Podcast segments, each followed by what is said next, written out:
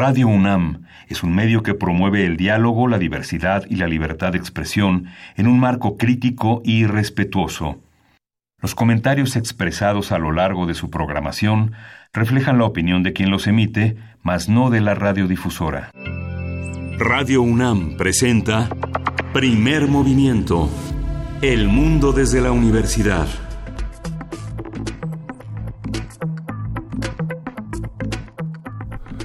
Buenos días, hoy es lunes 3 de junio y son las 7 de la mañana, las 7 de la mañana, entramos antes. Eh, nos da mucho gusto entrar antes, Berenice Camacho. Así es, buenos días, buenos días Miguel Ángel Quemain, ¿cómo estás? ¿Cómo amanecieron allá afuera quienes nos escuchan? Arrancamos la semana después de un domingo electoral, domingo de elecciones en seis estados de la República, Hoy estaremos abordando el tema eh, pues con mayor detenimiento más adelante, pero bueno, hay ya mucho que decir, hay resultados ya que arrojan en algún en algunos casos como el de Puebla con el 80% de los votos computados, por ejemplo, ¿no? Eh, votos que van para la gubernatura que favorece a, Luis eh, Miguel Barbosa con 44%, un 33% de participación muy baja también la participación, Miguel Ángel. Sí. Eh, bueno, el 50% de los votos van eh, en puntero para el candidato de Morena en Baja California, Jaime Bonilla Valdés, también para la gubernatura. Interesante cómo pues Morena está arrebatándole, en su caso, en el caso de Baja California, al PAN, en los dos casos, también en Puebla al PAN, aunque históricamente pues ha sido eh, un eh, un lugar eh, destinado o bueno que se ha ganado el PRI y que siempre lo ha tenido pues bueno en las últimos en los últimos años ya había eh, sido gobernado por el PAN también así Baja California Miguel Ángel. Sí el voto en, en Baja California ha sido muy fuerte porque finalmente en la historia de Baja California el PAN ha tenido una enorme presencia, pero ahora Morena, con Jaime Bonilla y en la alcaldía eh, de Mexicali y María del Pilar Ávila, son los prácticamente los ganadores que están en todas las encuestas de salida del PREP en cada uno de los estados. Esta parte del PAN está en segundo lugar con apenas cuatro puntos de diferencia.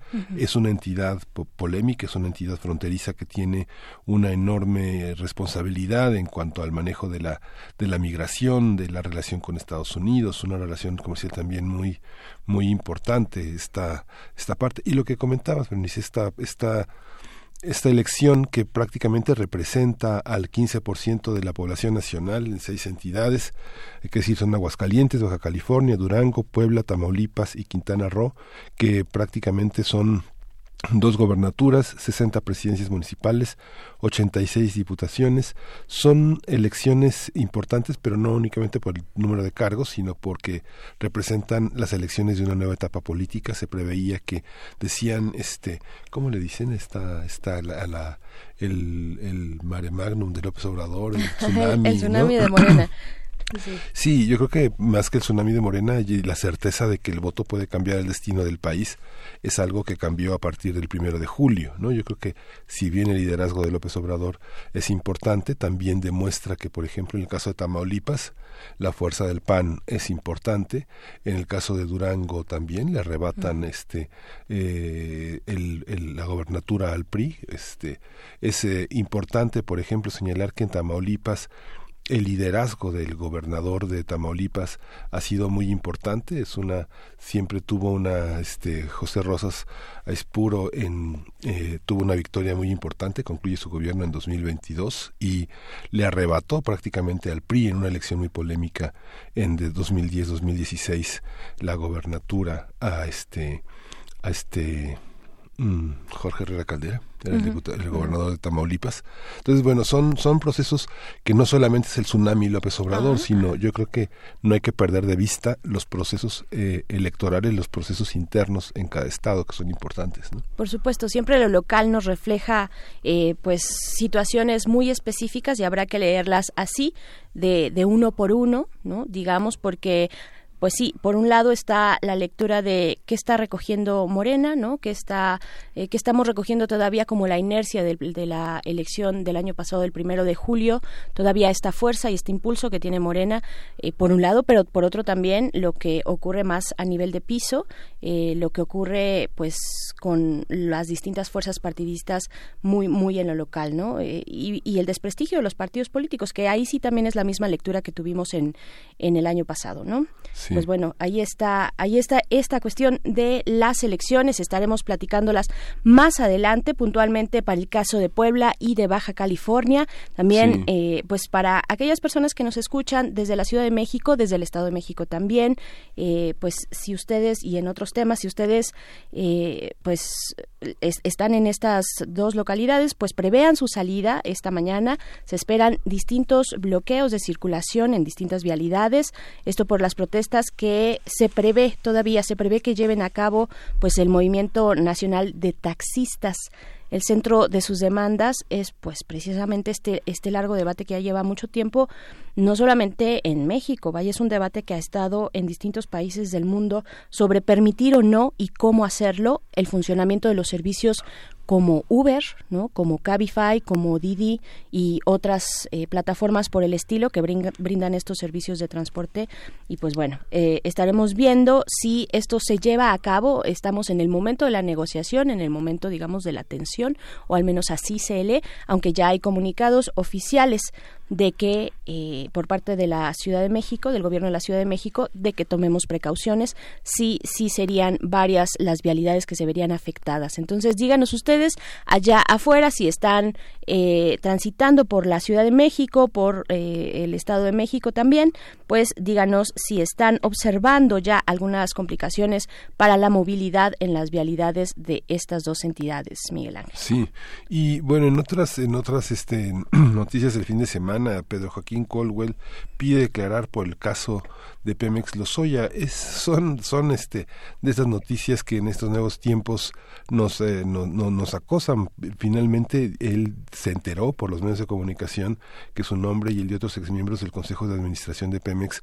estaban relacionadas con la compra que realizó este Petróleos Mexicanos de la planta de agronitrogenados. Se enteró por los medios, ¿no? ¿Qué, periódicos leerá Pedro Joaquín Colwell? Es el dueño de un montón de plataformas de reservas de, hidrocarburos. Seguramente algún un periódico, algún periódico le debe de llegar. Un resumen de varios, yo creo. Sí, yo creo que, es, que sí, debe ser interesante este cómo se enteran estos hombres tan ricos a costa del erario público de las oportunidades de hacer negocios que les ofrecieron administraciones anteriores. Así es. Y pues bueno, también están llegando las lluvias, están llegando las lluvias a nuestro país. Hay que estar pendientes, eh, pues con esto también llegan las inundaciones, los desastres. La semana pasada vimos las, pues las imágenes muy graves de inundaciones en Matehuala, en San Luis Potosí, y este domingo le tocó a la población de San Gabriel, en Jalisco, con el desbordamiento del río Apango. Entonces, bueno, llegan, llegan las lluvias, hay que estar atentos, hay que tomar previsiones, por supuesto, frente a esos caudales terribles que, que lo arrasan todo, pues es difícil prevenir eh, de, un momento a otro, pero bueno, hay que, hay que planear y saber que estamos pues en, esos, en esos momentos, ¿no? Y pues bueno, vamos... Vamos a invitarles primero a que nos compartan sus comentarios, que nos digan cómo amanecen, cómo amanecen los que nos escuchan, arroba P Movimiento en Twitter, primer movimiento UNAM en Facebook. Ahí nos pueden comentar si están, repito, en la Ciudad de México, si están en el Estado de México y pues en camino hacia, hacia la capital. Pues díganos si observan, si alcanzan a ver pues bloqueos, complicaciones más allá de lo ya cotidiano y de lo común eh, que significa vivir en una megalópolis como esta, si observan pues complicaciones extraordinarias en el eh, pues en la movilidad en estas dos entidades, ahí están nuestras redes sociales sino también díganos, los, denos los buenos días, díganos cómo fue su fin de semana y cómo pinta su lunes y su semana. Pues vamos a eh, arrancar con lo que tenemos preparado para el día de hoy en primer movimiento. Sí, en primer lugar, darle la bienvenida a la Radio Universitaria de Chihuahua, Radio Universidad de Chihuahua, que sintonizamos en tres frecuencias, en la 105.3, en la 105.7 y en la 106.9, y a través eh, FM en la Ciudad de México y AM y en las redes sociales en las que Primer Movimiento está desde las 7 a las 8 de la mañana en Chihuahua, de 6 a 7 en el horario de, eh, de ese estado.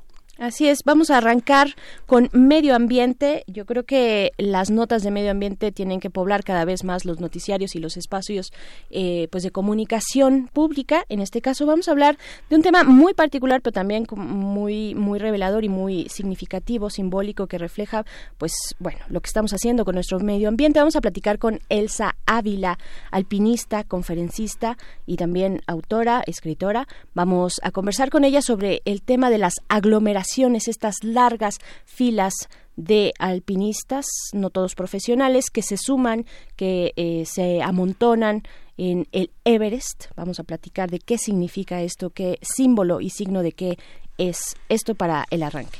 Sí, y vamos a tener también uh, en esta nueva sección, La música de las Américas en tus oídos, a Guillermo Teo Hernández, él coordina el catálogo de música de concierto de la Fonoteca Nacional, y vamos a hablar sobre los maitines a la Virgen de Guadalupe de Ignacio de Jerusalén. Los maitines son los cantos matinales de las horas canónicas que se realizan en las prácticas, eh, sobre todo monacales, y vamos a hablar de cómo desde ya muy antiguo había eh, un, un maitín dedicado a la Virgen de Guadalupe. Así es, y para nuestra segunda hora, pues eh, nos detenemos en la jornada electoral.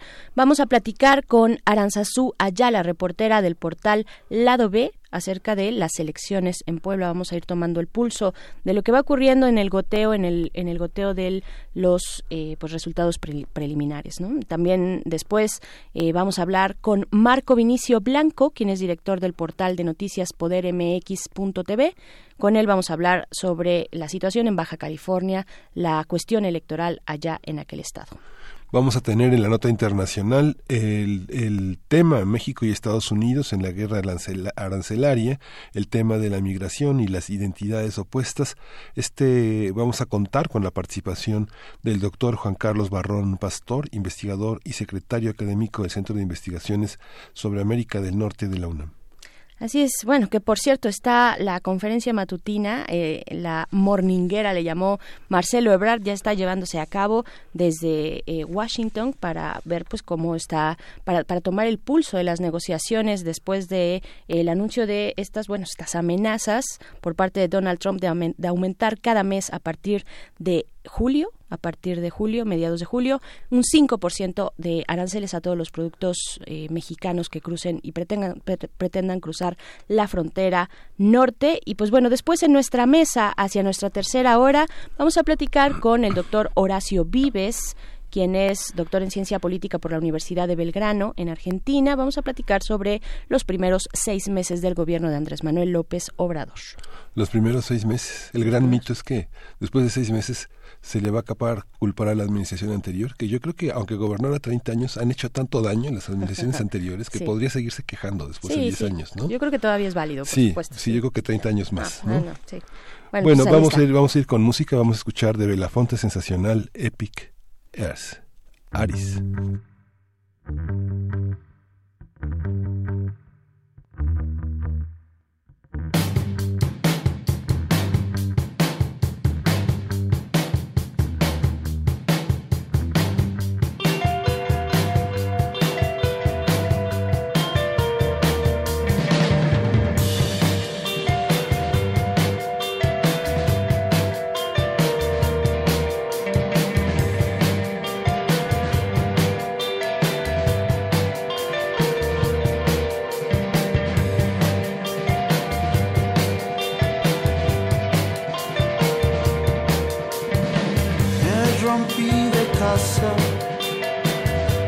Rompí de casa, me rompí de casa, me rompí de casa, me rompí de casa, dioses de oro. rompire,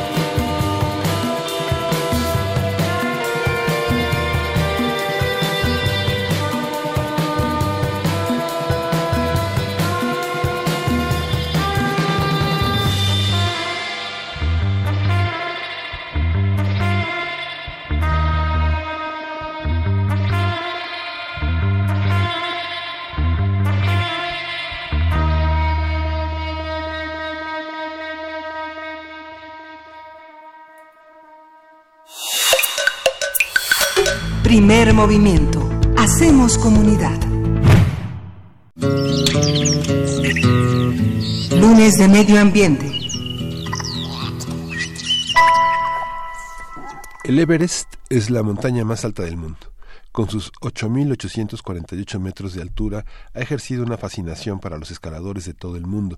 El 29 de mayo de 1953, el alpinista neozelandés Edmund Hillary y el Sherpa nepalí Tenzing Norgay fueron los primeros en alcanzar la cima más alta del planeta. Desde entonces, escalar el Everest ha sido una meta para muchos alpinistas. Algunos lo han logrado con o sin la ayuda de oxígeno artificial, pero otros han perecido en el intento.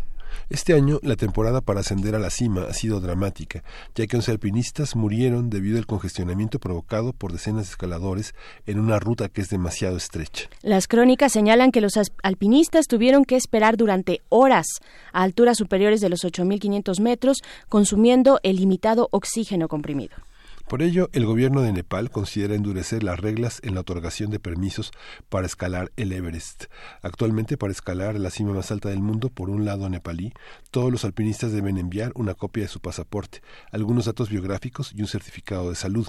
Los permisos tienen un costo de alrededor de 11 mil dólares, mientras que la expedición de seis semanas puede costar hasta 50 mil dólares. Conversaremos sobre lo que significa escalar el Monte Everest, cómo se hace, qué se requiere física y moralmente, así como las consecuencias de las aglomeraciones presentes. Nos acompaña en la línea Elsa Ávila, a quien es alpinista, conferen- conferencista y autora. El 5 de mayo de 1999 se convirtió en la primera mujer latinoamericana en escalar el Monte Everest. Así es que le damos la bienvenida. Buenos días, Elsa Ávila, ¿cómo estás? Hola, buen día, Berenice. Muy bien, gracias. Gracias por la invitación.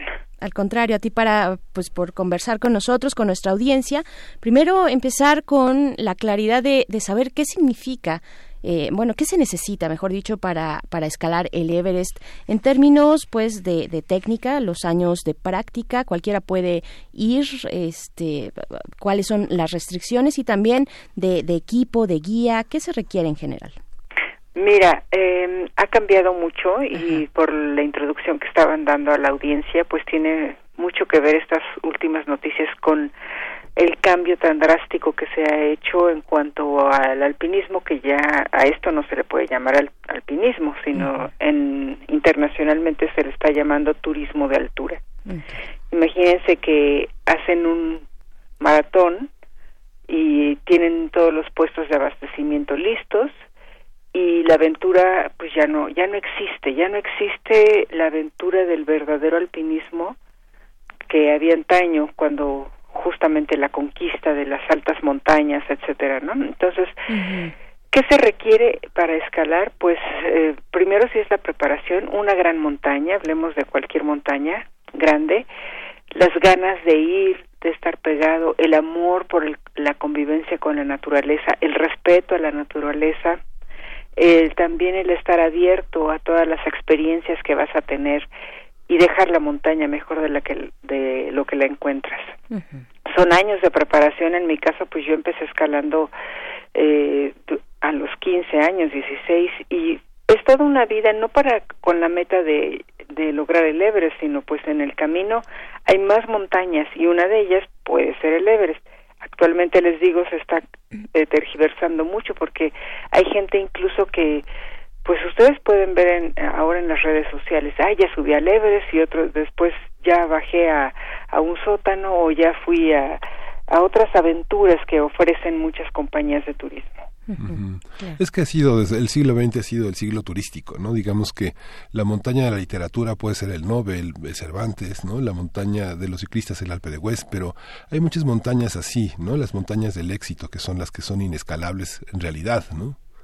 Eh, sí, ocurre aquí con el Everest, que al ser la montaña más alta del mundo, digamos que para mucha gente se convierte en un trofeo y actualmente lo que está pasando es que pues eh, Nepal es un país muy pobre eh, es un país también con altos índices de corrupción. Entonces están viendo la posibilidad de bueno más bien es una gran posibilidad del turismo. Y dan permisos pues porque para muchas eh, personas allá en, su, en cuanto a sus agencias, en cuanto a lo que hacen, pues es una actividad de la cual viven, eso se entiende, pero a este ritmo la montaña no es sostenible, al igual que el planeta. Claro, eh, respecto a lo que comentabas, Miguel Ángel, eh, esta cuestión de los turistas del siglo XX y también el siglo XXI como de turistas, Sí. es interesante lo que plantean eh, autores como Sigmund Bauman, ¿no? En algún momento él hablaba de turistas y vagabundos, ¿no? De cómo se divide el mundo eh, en, en esos dos en esos dos perfiles. ¿Qué, qué, qué se necesita? ¿Qué se necesita, Elsa? ¿Cuál es el proceso de preparación? ¿Por qué, ¿Por qué no es tan fácil? ¿Por qué se quedan personas en el camino? En este contexto nuevo ya que tú nos comentas, bueno, en, en 1999 que tú subiste la montaña, eh, el pico más alto, pues eh, supongo que de aquel momento a la fecha, casi 20 años, pues han cambiado muchas cosas. 20 años en general han cambiado muchas cosas, ¿no? Sí, se han cambiado muchas cosas. De hecho, de la conquista a cuando yo subí, habían cambiado muchísimas también. Y si ustedes eh, leen acerca de, de la conquista para acá, todo, todas las generaciones de escaladores se quejan de todo este asedio a las montañas, ¿no? Pero creo que en este caso en particular, lo que está ocurriendo, les decía, son las agencias que están ofreciendo un servicio. Incluso yo me atreví aquí a, a pues copiar uno de una eh, publicación de una agencia europea. No, no es la agencia la que ofrece, eh, pero es de una agencia nepalí que dice, si desea descubrir qué se siente en el punto más elevado del planeta y dispone del capital suficiente para compensar su edad avanzada, su deficiente condición física o su miedo al riesgo, puede apuntarse al servicio VIP del Everest ofrecido por o sea, imagínense, a mí me tocó en el 99 ver personas que no sabían ni dónde estaban ni hacia dónde seguía el camino. Aquí yo he visto fotografías de gente que les están enseñando cómo ponerse los crampones en el campamento base del Everest y cómo usar las herramientas. Entonces, ¿qué ocurre si estás hasta allá arriba, más de 8000 metros, y estamos hablando de alturas a las que vuelan los aviones, y cuando nos subimos está presurizada la cabina y estamos cómodamente sentados, pero ¿qué ocurre en una altitud natural cuando se te está terminando el oxígeno? No tienes experiencia, no sabes, depende tu vida de un guía, ocurre lo que está pasando. Sí. ¿Cuáles son los riesgos, además, para los que están alrededor, ¿no? De una persona que no tiene la preparación suficiente. Por supuesto, escuchaba yo, eh, más bien leía acerca de toda esta aglomeración, porque ustedes vieron las fotografías. Es impresionante es como las colas para entrar al periférico en hora pico. Entonces, eh, no se pueden mover porque tampoco saben escalar, no saben usar las herramientas, no saben tomar las decisiones. Es más, no saben ni que se les está terminando el oxígeno, porque eso lo está viendo su guía. Entonces, dependen 100% de él y bueno, los gritos que empezaron y la desesperación de que necesito moverme pero no sé ni para dónde o cómo. Uy, qué duro. ¿Cuántos años, cuántos años son de preparación, Elsa Ávila? ¿Cuántos años para poder llegar a ese lugar, eh, digamos, en buenas condiciones? ¿Cómo lo hace un alpinista profesional?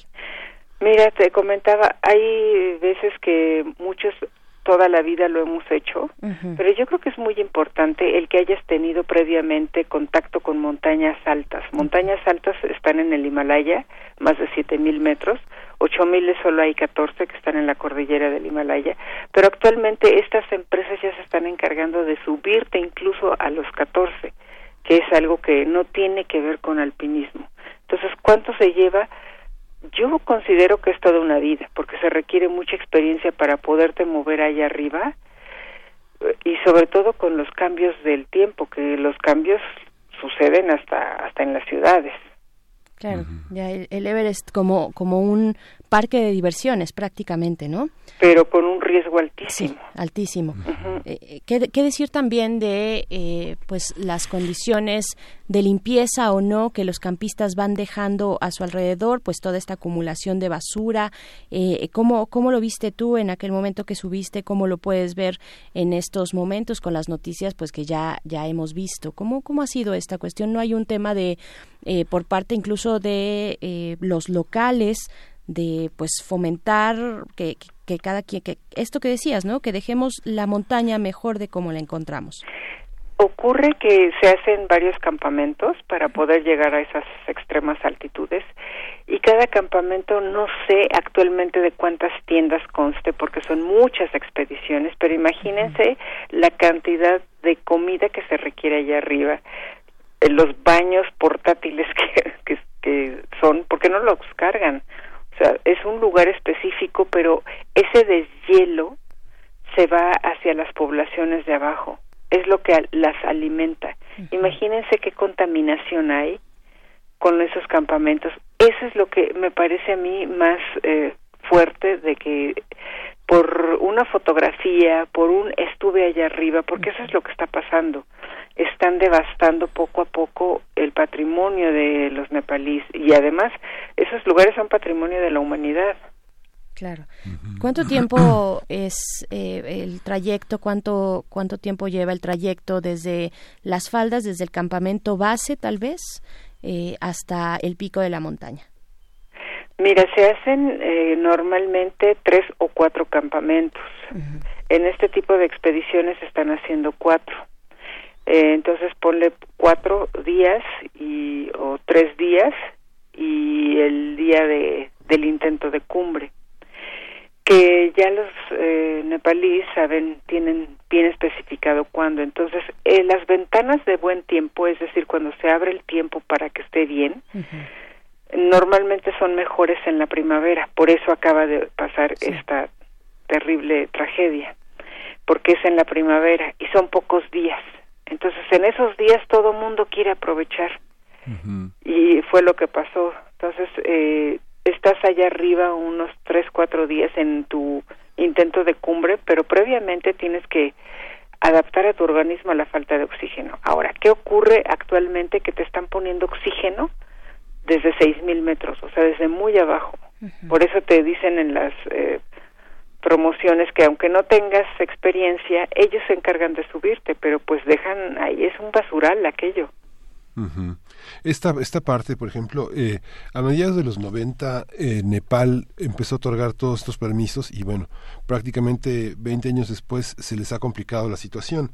¿Cómo eh, eh, lo- los ascensos, eh, no recuerdo, se llama David Liaño, que subió en 2013 por dos cordilleras, por la de Nepal y luego por la de China, este, ¿cuál es, cuál es la parte china eh, de la, del ascenso?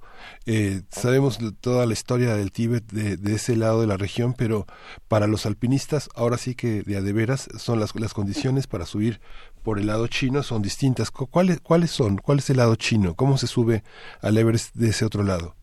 Mira, eh, lo que pasa que el Everest es frontera entre Nepal y China.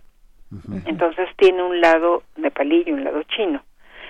Eh, por ambos lados tiene una ruta, llamemos normal, como se le dice, porque es la, la más sencilla por donde se subió la primera vez. Ambas rutas son relativamente sencillas, no tienen gran dificultad técnica. Eh, y entonces depende de por dónde consigas o quieras hacer el permiso. Actualmente los chinos ya eh, cerraron sus puertas para el turismo por todo este problema que está habiendo eh, de la saturación y de la contaminación. Pero eh, ellos pues, tienen otras fuentes de ingresos, son un país muy diferente a Nepal, por eso Nepal está de algo, entrecomillado, digamos, explotando el turismo.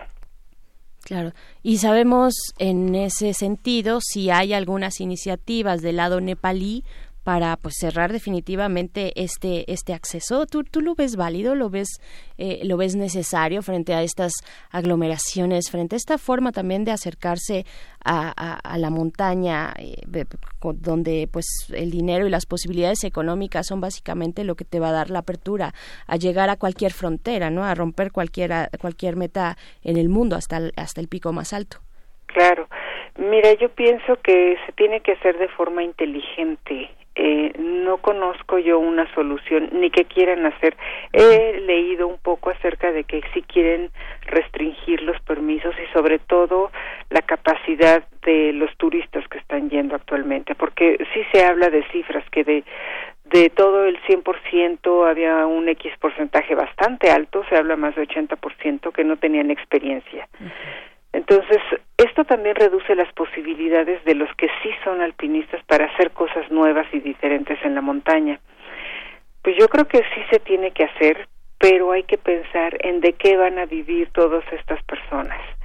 Eh, nos estamos terminando, como les decía, no solamente el Everest, sino al planeta y tenemos que ser conscientes de cómo es nuestro consumo y nuestro paso, cada paso que damos por, por la existencia, cuál es nuestra huella hídrica, ecológica, para pues ser conscientes de cada respiro que damos.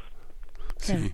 En el, en el tema del alpinismo, las universidades han generado una, un espacio muy importante. La UNAM tiene un espacio muy importante desde mediados de los años 70. La Universidad de Puebla, la Universidad Veracruzana, la Universidad de Tlaxcala, este, que alrededor tienen una serie de, de, montes muy importantes.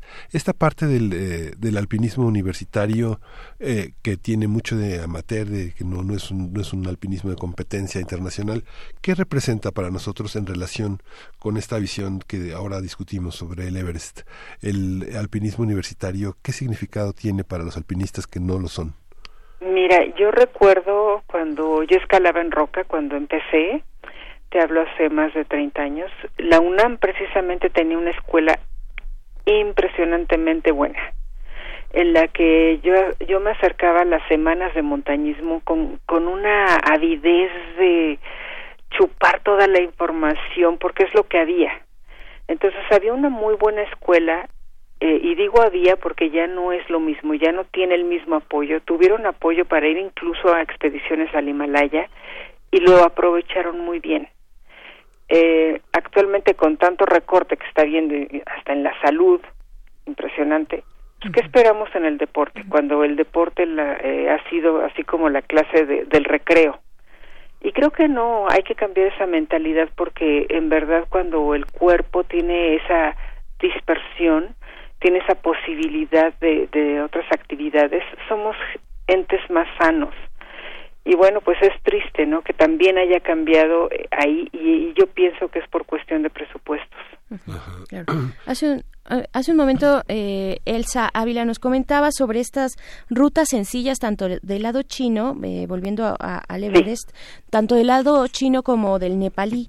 Eh, frente a estas aglomeraciones, frente a esta situación que ya nos has descrito, eh, que, nos hemos enterado en estos pues últimos días, estas últimas semanas, porque es la temporada, ya también nos lo aclaraste, eh, los, los alpinistas profesionales han buscado otras rutas, hay, hay otras formas no tan sencillas, pero que se están utilizando ante esta conglomeración.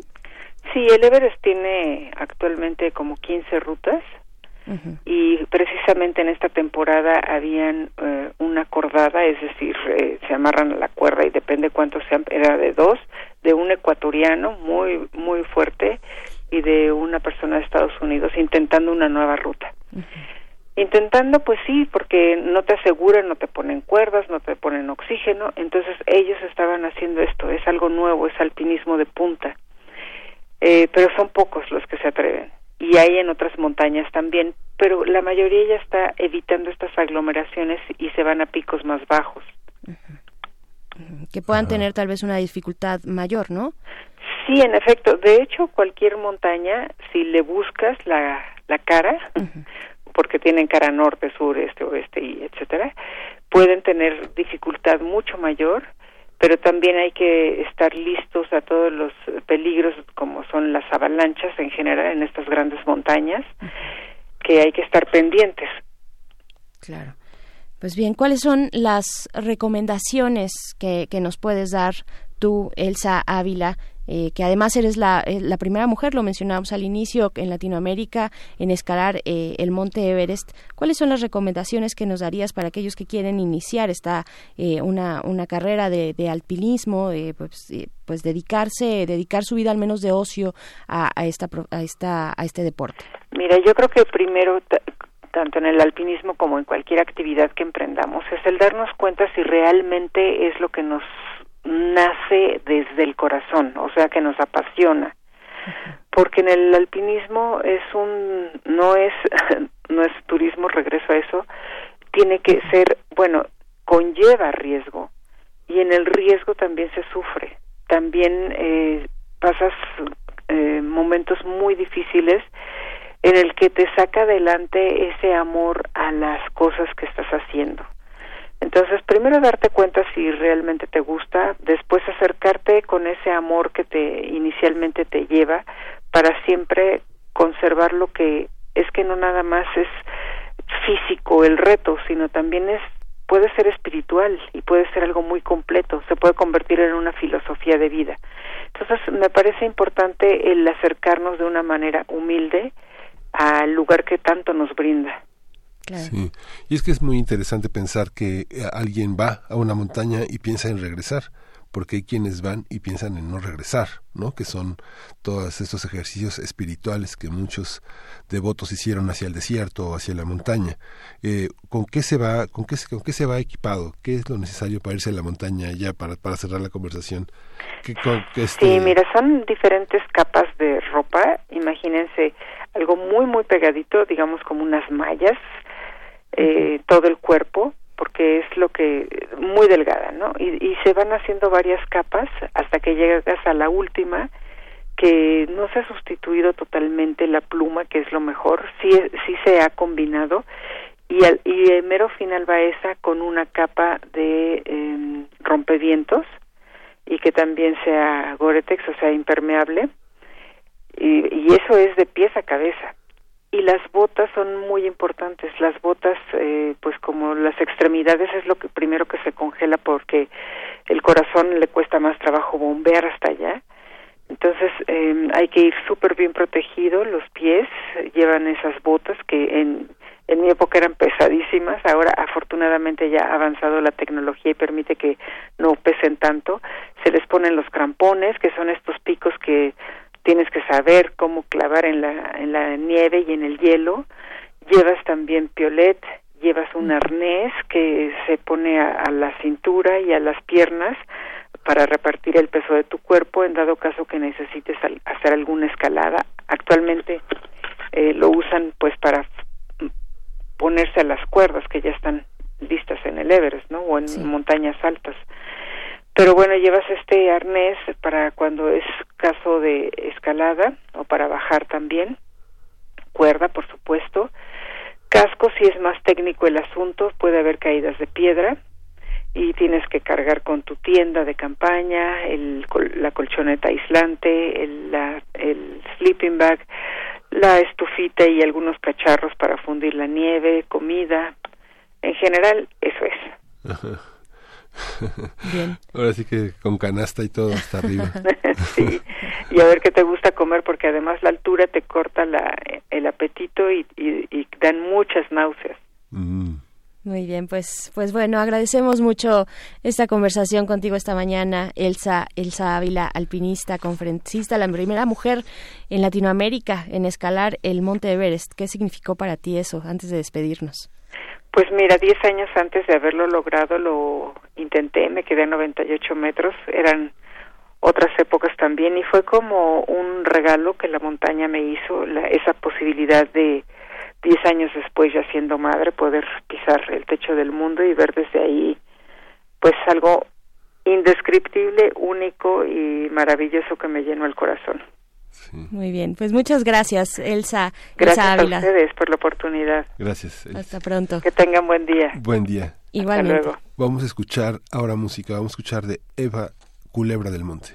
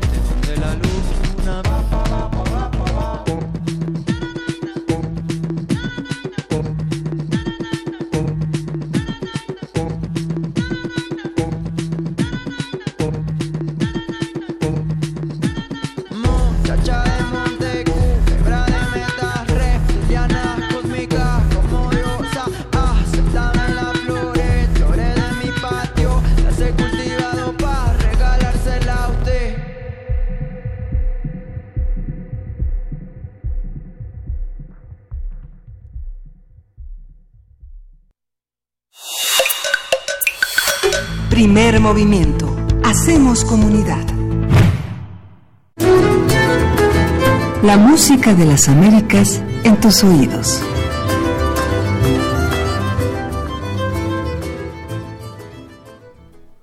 Parte de las nuevas secciones, ya tienen un mes, ya, ya podríamos considerar que no son tan nuevas, pero está eh, esta que hemos dedicado a la música, la música eh, en el en, pues sobre todo en la colonia, es el punto de partida que nos ha marcado Teo Hernández, quien es coordinador del catálogo de música de concierto de la Fonoteca Nacional. Eh, ¿Cómo estás, Teo? Muy buenos días. Berenice Miguel Ángel, muy buenos días. ¿Qué Antes tal? que nada, muchísimas gracias otra vez por darnos este espacio a la Fonoteca Nacional para promover esto de la música mexicana. Este, mire, en este pequeño recorrido que hemos realizado de la música, eh, hemos visto la enorme movilidad que había musicalmente hablando y artísticamente hablando durante el periodo novohispano. Sí. Teo, Eh, per- perdón, Teo, que- te voy a te voy a interrumpir de manera abrupta porque ¿Sí? tenemos algún un, un problema de comunicación en la línea. Vamos a intentar eh, pues que suene mejor y que podamos conversar contigo. Estamos con Teo Hernández en la música de las Américas en tus oídos. Vamos a platicar acerca de los maitines. Miguel Ángel ya nos comentabas, no sé si lo comentabas fuera del aire, eh, que son los maitines a la Virgen de Guadalupe de Ignacio de Jerusalén en esta conversación que nos propone el día de hoy, este lunes, este lunes 3 de junio. Teo Hernández de la Fonoteca Nacional. Sí, bueno, ahí eh, para quien esté familiarizado con la con esta de las horas canónicas, el maitín pues es lo más temprano, los así los ultramadrugadores.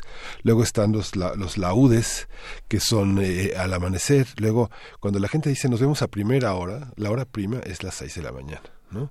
Luego vienen, este, vienen, vienen toda la, la, la hora tercia, la hora sexta, la hora, la hora tercia es eh, a las, la, hora, la hora tercia es a las 7 de la mañana y luego la hora sexta es a las 12 del día y así continúan las horas Qué canónicas en las que en las que hay una devoción por este dar, darle al día un orden, ¿no? Bien, pues, Semejante al del creador, pero bueno, ya ya, ya está en la línea Teo. eh, Teo.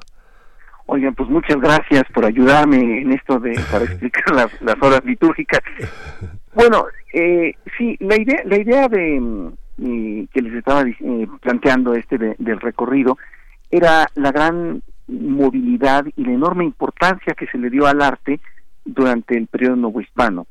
Básicamente, en la iglesia invertía tremendas cantidades de dinero. Ya lo vimos la vez pasada, donde escuchamos que Manuel de Sumaya había hecho un concurso que había sido dificilísimo, muy complicado eh, para para que fuera para que lo escogieran maestro de capilla. Esto significaba la importancia que tenía el puesto de maestro de capilla. Bueno, pues eh, el maestro de capilla importante que siguió en la catedral metropolitana fue Ignacio de Jerusalén. Ignacio de Jerusalén nació en 1707 y murió en 1769. Él murió, él nació en, en Lecce, en Italia, y vino aquí, curiosamente, no a trabajar directamente en la capilla, sino en la naciente, vamos a decirlo así, industria musical mexicana que era paralela a la a la a la música a la música que se hacía en las en las iglesias. Esto es empezaba a existir una música vamos a decirlo para el pueblo eh, había pequeños teatros de ópera misceláneas musicales que se hacían al estilo europeo. Aquí viene así viene a trabajar Ignacio de Jerusalén a México y un tiempo después eh, se- vuelve maestro de capilla de la Catedral Metropolitana. Em, eh, las, los maitines a la Virgen de Guadalupe, como ustedes mencion- mencionaban lo que es los maitines, es el antecedente, llamémoslo así, de las mañanitas. Maitín es el primer, eh, la primera, eh, el primer rezo que se ofrece a Dios. Esto es muy importante porque hay que considerar que tenían que estar perfectamente ordenados los rezos en el día, porque se decía que, bueno, que había que estar recordando a Dios todo el día, un poco con esta idea de no desviarse, ¿no? Pero los maitines eran particularmente importantes, repito, porque al ser los primeros, con eso se debía de empezar, de empezar bien el día. Y es muy curioso la hora, porque la hora podía ser en, en la, muy en la noche, entre las, entre, como ya mencionaste, a, horas muy tempranas. O sea, esto quiere decir que podían incluso despertarse para hacer este tipo de, este, este tipo de cantos, ¿no? Bueno, pues resulta que en 1764 este culto a la Virgen de Guadalupe se le da un enorme, enorme, enorme impulso y son unas celebraciones verdaderamente, verdaderamente fastuosas. Los maitines fueron reconstruidos a partir de un montón de partituras que estaban regadas por todos lados. El, el maitín, como todas las los, los rezos que se dan, tiene una estructura sumamente eh, de- sumamente definida. Hay una invocación, hay un himno, después una salmodia, una lectura, hay unos responsorios unas oraciones y en algunas de estas partes pueden ser sustituidas por otro tipo de rezos, pero siempre considerando esta, esta estructura. Lo que nosotros vamos a, a oír primero es el invitatorio y Salmo 94, que es justamente la parte con la que inicia esta, esta, esta preciosa celebración. Eh, no voy a leer todo el texto, simplemente el invitatorio es, eh, dice Santa María, Madre de Dios, Virgen, intercede por nosotros. La interpretación es la del coro Chanticleer y la Chanticleer Sinfonía. Eh, como mencionaba, porque también oímos una interpretación de este grupo la vez pasada, es un coro de hombres que se formó en San Francisco. Esto, al ser hombres los que hacen las voces agudas, dan un color absolutamente diferente al, al coro y me gustaría que los eh, que los escuchas intentaran distinguir esto. Las voces de las sopranos no son sopranos mujeres, sino hombres. Muy bien, ya lo estamos escuchando, ya lo estamos escuchando de fondo. Teo Hernández, vamos a escuchar esto, vamos a ponerle atención, invitatorio, Salmo 94. Regresamos en la música de las Américas en tus oídos, los maitines de la Virgen de Guadalupe.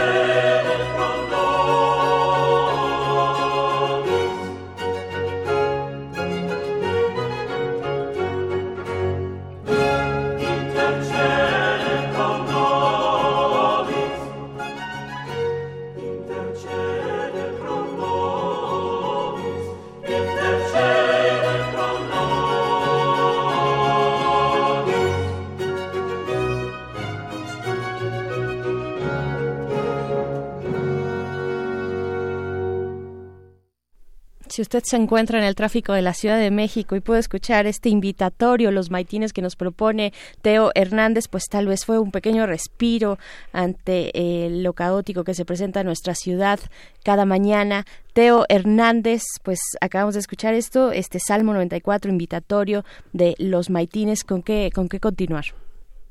Bueno, antes que nada decir que eh, eso es- me da un poco de nostalgia pensar en, en las épocas donde, en donde la iglesia invertía tantos recursos para tener música y arte de primerísima calidad, ¿no?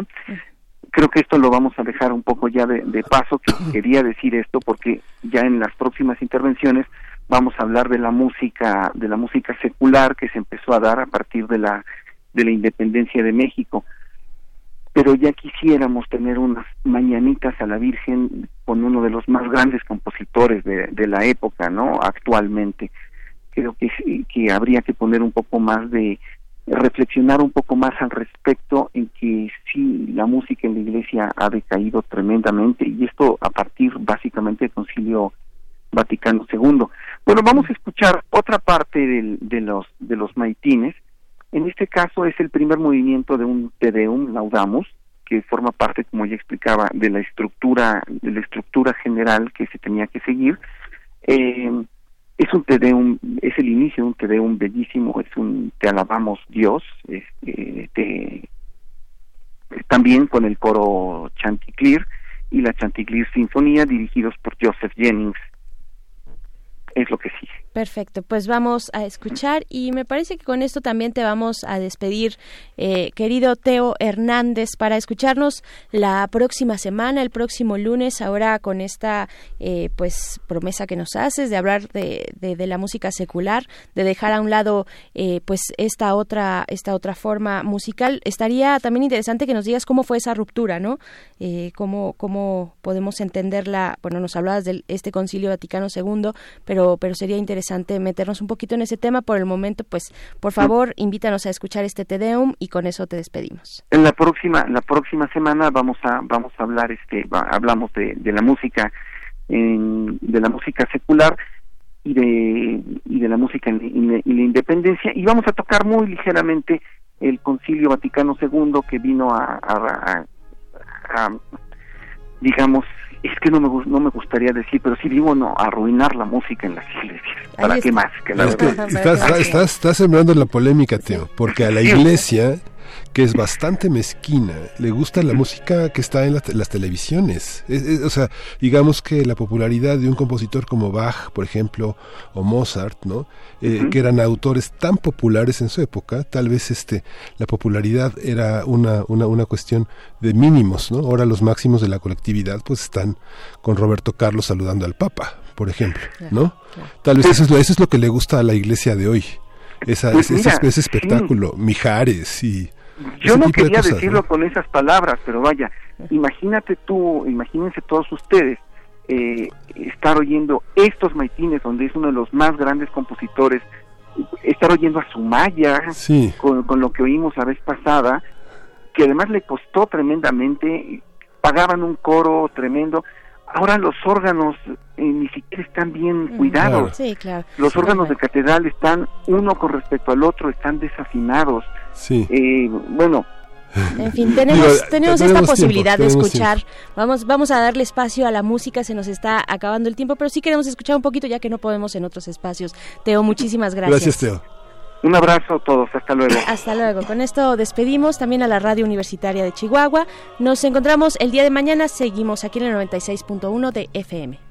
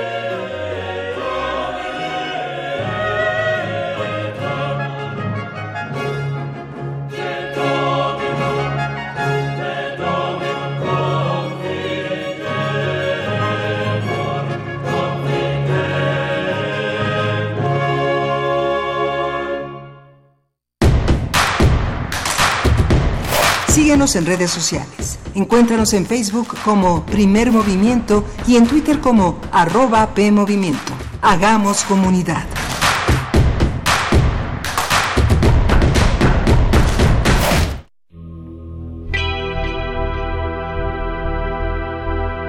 Los alquimistas giran un globo terráqueo, lo detienen al azar y se adentran en el sonido de aquella latitud. Hacen música etérea, sonidos al vapor que visitan todos los continentes. Intersecciones trae para ti la música de Radaíz. Viernes 7 de junio a las 21 horas en la sala Julián Carrillo. Entrada libre. Sé parte de Intersecciones, donde la música converge. Radio UNAM. Experiencia sonora.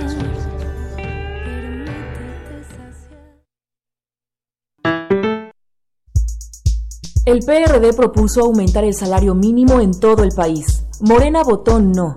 Seguiremos luchando para que el salario mínimo aumente a 176 pesos por 8 horas de trabajo. No es suficiente, pero es un buen inicio.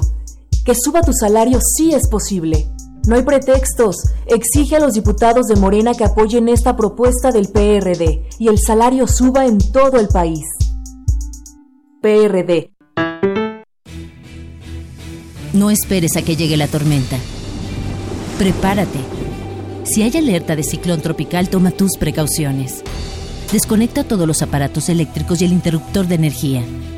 Si tu vivienda es frágil o el techo es de material endeble, identifica el refugio temporal más cercano a tu comunidad y trasládate allí. Sigue las recomendaciones de protección civil y mantente a salvo. Comisión Nacional del Agua.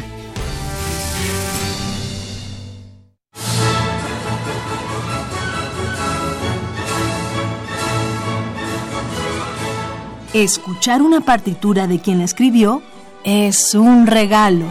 Es una oportunidad para entender las piezas desde su concepción. Los compositores interpretan. Un programa de Juan Elguera para contactar con los creadores de la música clásica. Acércate a su ejecución, melodías, biografía y contexto todos los domingos a las cinco y media de la tarde. Por el 96.1 de FM.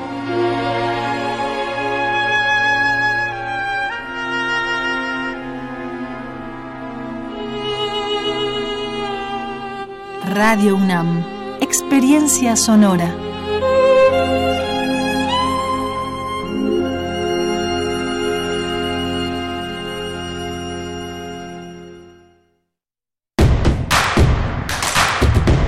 Queremos escucharte. Llámanos al 55 36 43 39 y al 55 36 89 89. Primer movimiento. Hacemos comunidad. Son las 8 de la mañana con 4 minutos de este lunes 3 de junio. Ya arrancó junio y estamos aquí en la cabina de primer movimiento para iniciar la segunda hora de transmisión. Miguel Ángel Quemain, buenos días, ¿cómo estás? Hola, buenos días, Berenice Camacho. Pues bien, ya con eh, los inicios de este de este bloqueo de, taxis que ya eh, no- no- habían prometido iniciar a las 8 de la mañana, pero pues prácticamente los bloqueos ya se iniciaron desde las 7 de la mañana Sí. y van a durar hasta las 12 del día, hasta el mediodía. Y bueno, eso, las organizaciones de taxistas que integran el movimiento nacional taxista pues, están ya en el Zócalo de la Ciudad de México, en San Cosme, en la Avenida Insurgentes, en Tlalpan, en San Antonio Abad. Son muchos puntos, pero las redes sociales del gobierno de la ciudad han puesto a disposición de las personas que circulamos en distintos puntos los, los puntos de conflicto, los puntos de cruce entre los que estos taxistas se manifiestan eh, con el propósito de intentar llevar a un orden el tema de las aplicaciones y su garantía para continuar con ese trabajo que han ejercido durante muchísimos años eh, al, al banderazo, al peatón que estira la mano y los, y los aborda. Así es, díganos ustedes en nuestras redes sociales qué opinan, qué opinan de esta discusión que ya lleva un tiempo en nuestro país y en otros lugares también, el tema de eh, pues estos ser- servicios de taxi a través de aplicaciones como Uber, como Cabify, como algunas otras. Gracias a los que ya se han manifestado en nuestras redes, gracias a FC Viruet que nos dice el turismo, la plaga del siglo XXI, significa pues devastación de todo el planeta. Gracias a los que nos mandan saludos, Alfonso de Alba Todas las mañanas siempre nos da los buenos días. Buenos días, Alfonso. Y pues bueno, vámonos con nuestra nota nacional. Vamos a hablar de las elecciones del día de ayer, domingo, en primer movimiento. Primer movimiento. Hacemos comunidad. Nota nacional. Miguel Barbosa resultó ganador de las elecciones extraordinarias para la gubernatura de Puebla. De acuerdo con el conteo rápido del INE, el candidato de la coalición Juntos Haremos Historia, integrada por Morena, Partido del Trabajo y Partido Verde Ecologista, obtuvo entre 42.6 y 45.4% de los votos, con una participación de entre el 31.4 y el 33.4% del padrón electoral en aquel estado, luego de que diversas empresas encuestadoras le dieran el triunfo en los comicios de este domingo, Barbosa dijo que se trata de un resultado legítimo y de reconocimiento al trabajar de la cuarta transformación, al trabajo de la cuarta transformación y se comprometió a trabajar en la ruta de la reconciliación para la paz y el bienestar de todos los poblanos. El reporte de los procesos electorales, cómo se vivieron, qué significaron para la vida política nacional y qué implicaron para cada una de las entidades. Pues para hablar al respecto nos acompaña Aranzazú Ayala, quien es reportera en el portal Lado B. Buenos días, Aranzazú. Gracias por estar con nosotros de vuelta aquí en Primer Movimiento. Hola, muy buenos días, gusto en saludarles. Gracias igualmente a ti. Estamos en esta cabina Miguel Ángel Quemain y Berenice Camacho, pues para preguntarte, primero que, que nada, ¿cómo, ¿cómo se vivieron estos procesos, estos comicios eh, el día de ayer en Puebla? Pues realmente fue todo muy tranquilo. Eh, hubo una participación bastante baja y, y muy poca afluencia en general. Todo transcurrió con mucha, mucha tranquilidad. Eh, excepto en el municipio que tuvo elecciones extraordinarias, porque además de la gubernatura hubo cinco municipios en toda la entidad que repitieron elección para el ayuntamiento. Pero en general fue muy, muy calmado. Se reportó un incidente en la mañana donde se decía que en una casilla no había material, que la presidenta había perdido el material, eh, cosa que posteriormente el INE durante la sesión desmintió aclarando que lo que se había perdido era el marcador para las credenciales que sí fue encontrado y entonces la jornada siguió normal en esa casilla únicamente. Pero realmente no, hubo sí como, digamos que eh, muchas muchos ciudadanos, muchas ciudadanas estaban al pendiente de, de cualquier eh, anomalía, como que había muchos ojos puestos en que todo sucediera eh, pues con calma dado lo que pasó el año pasado.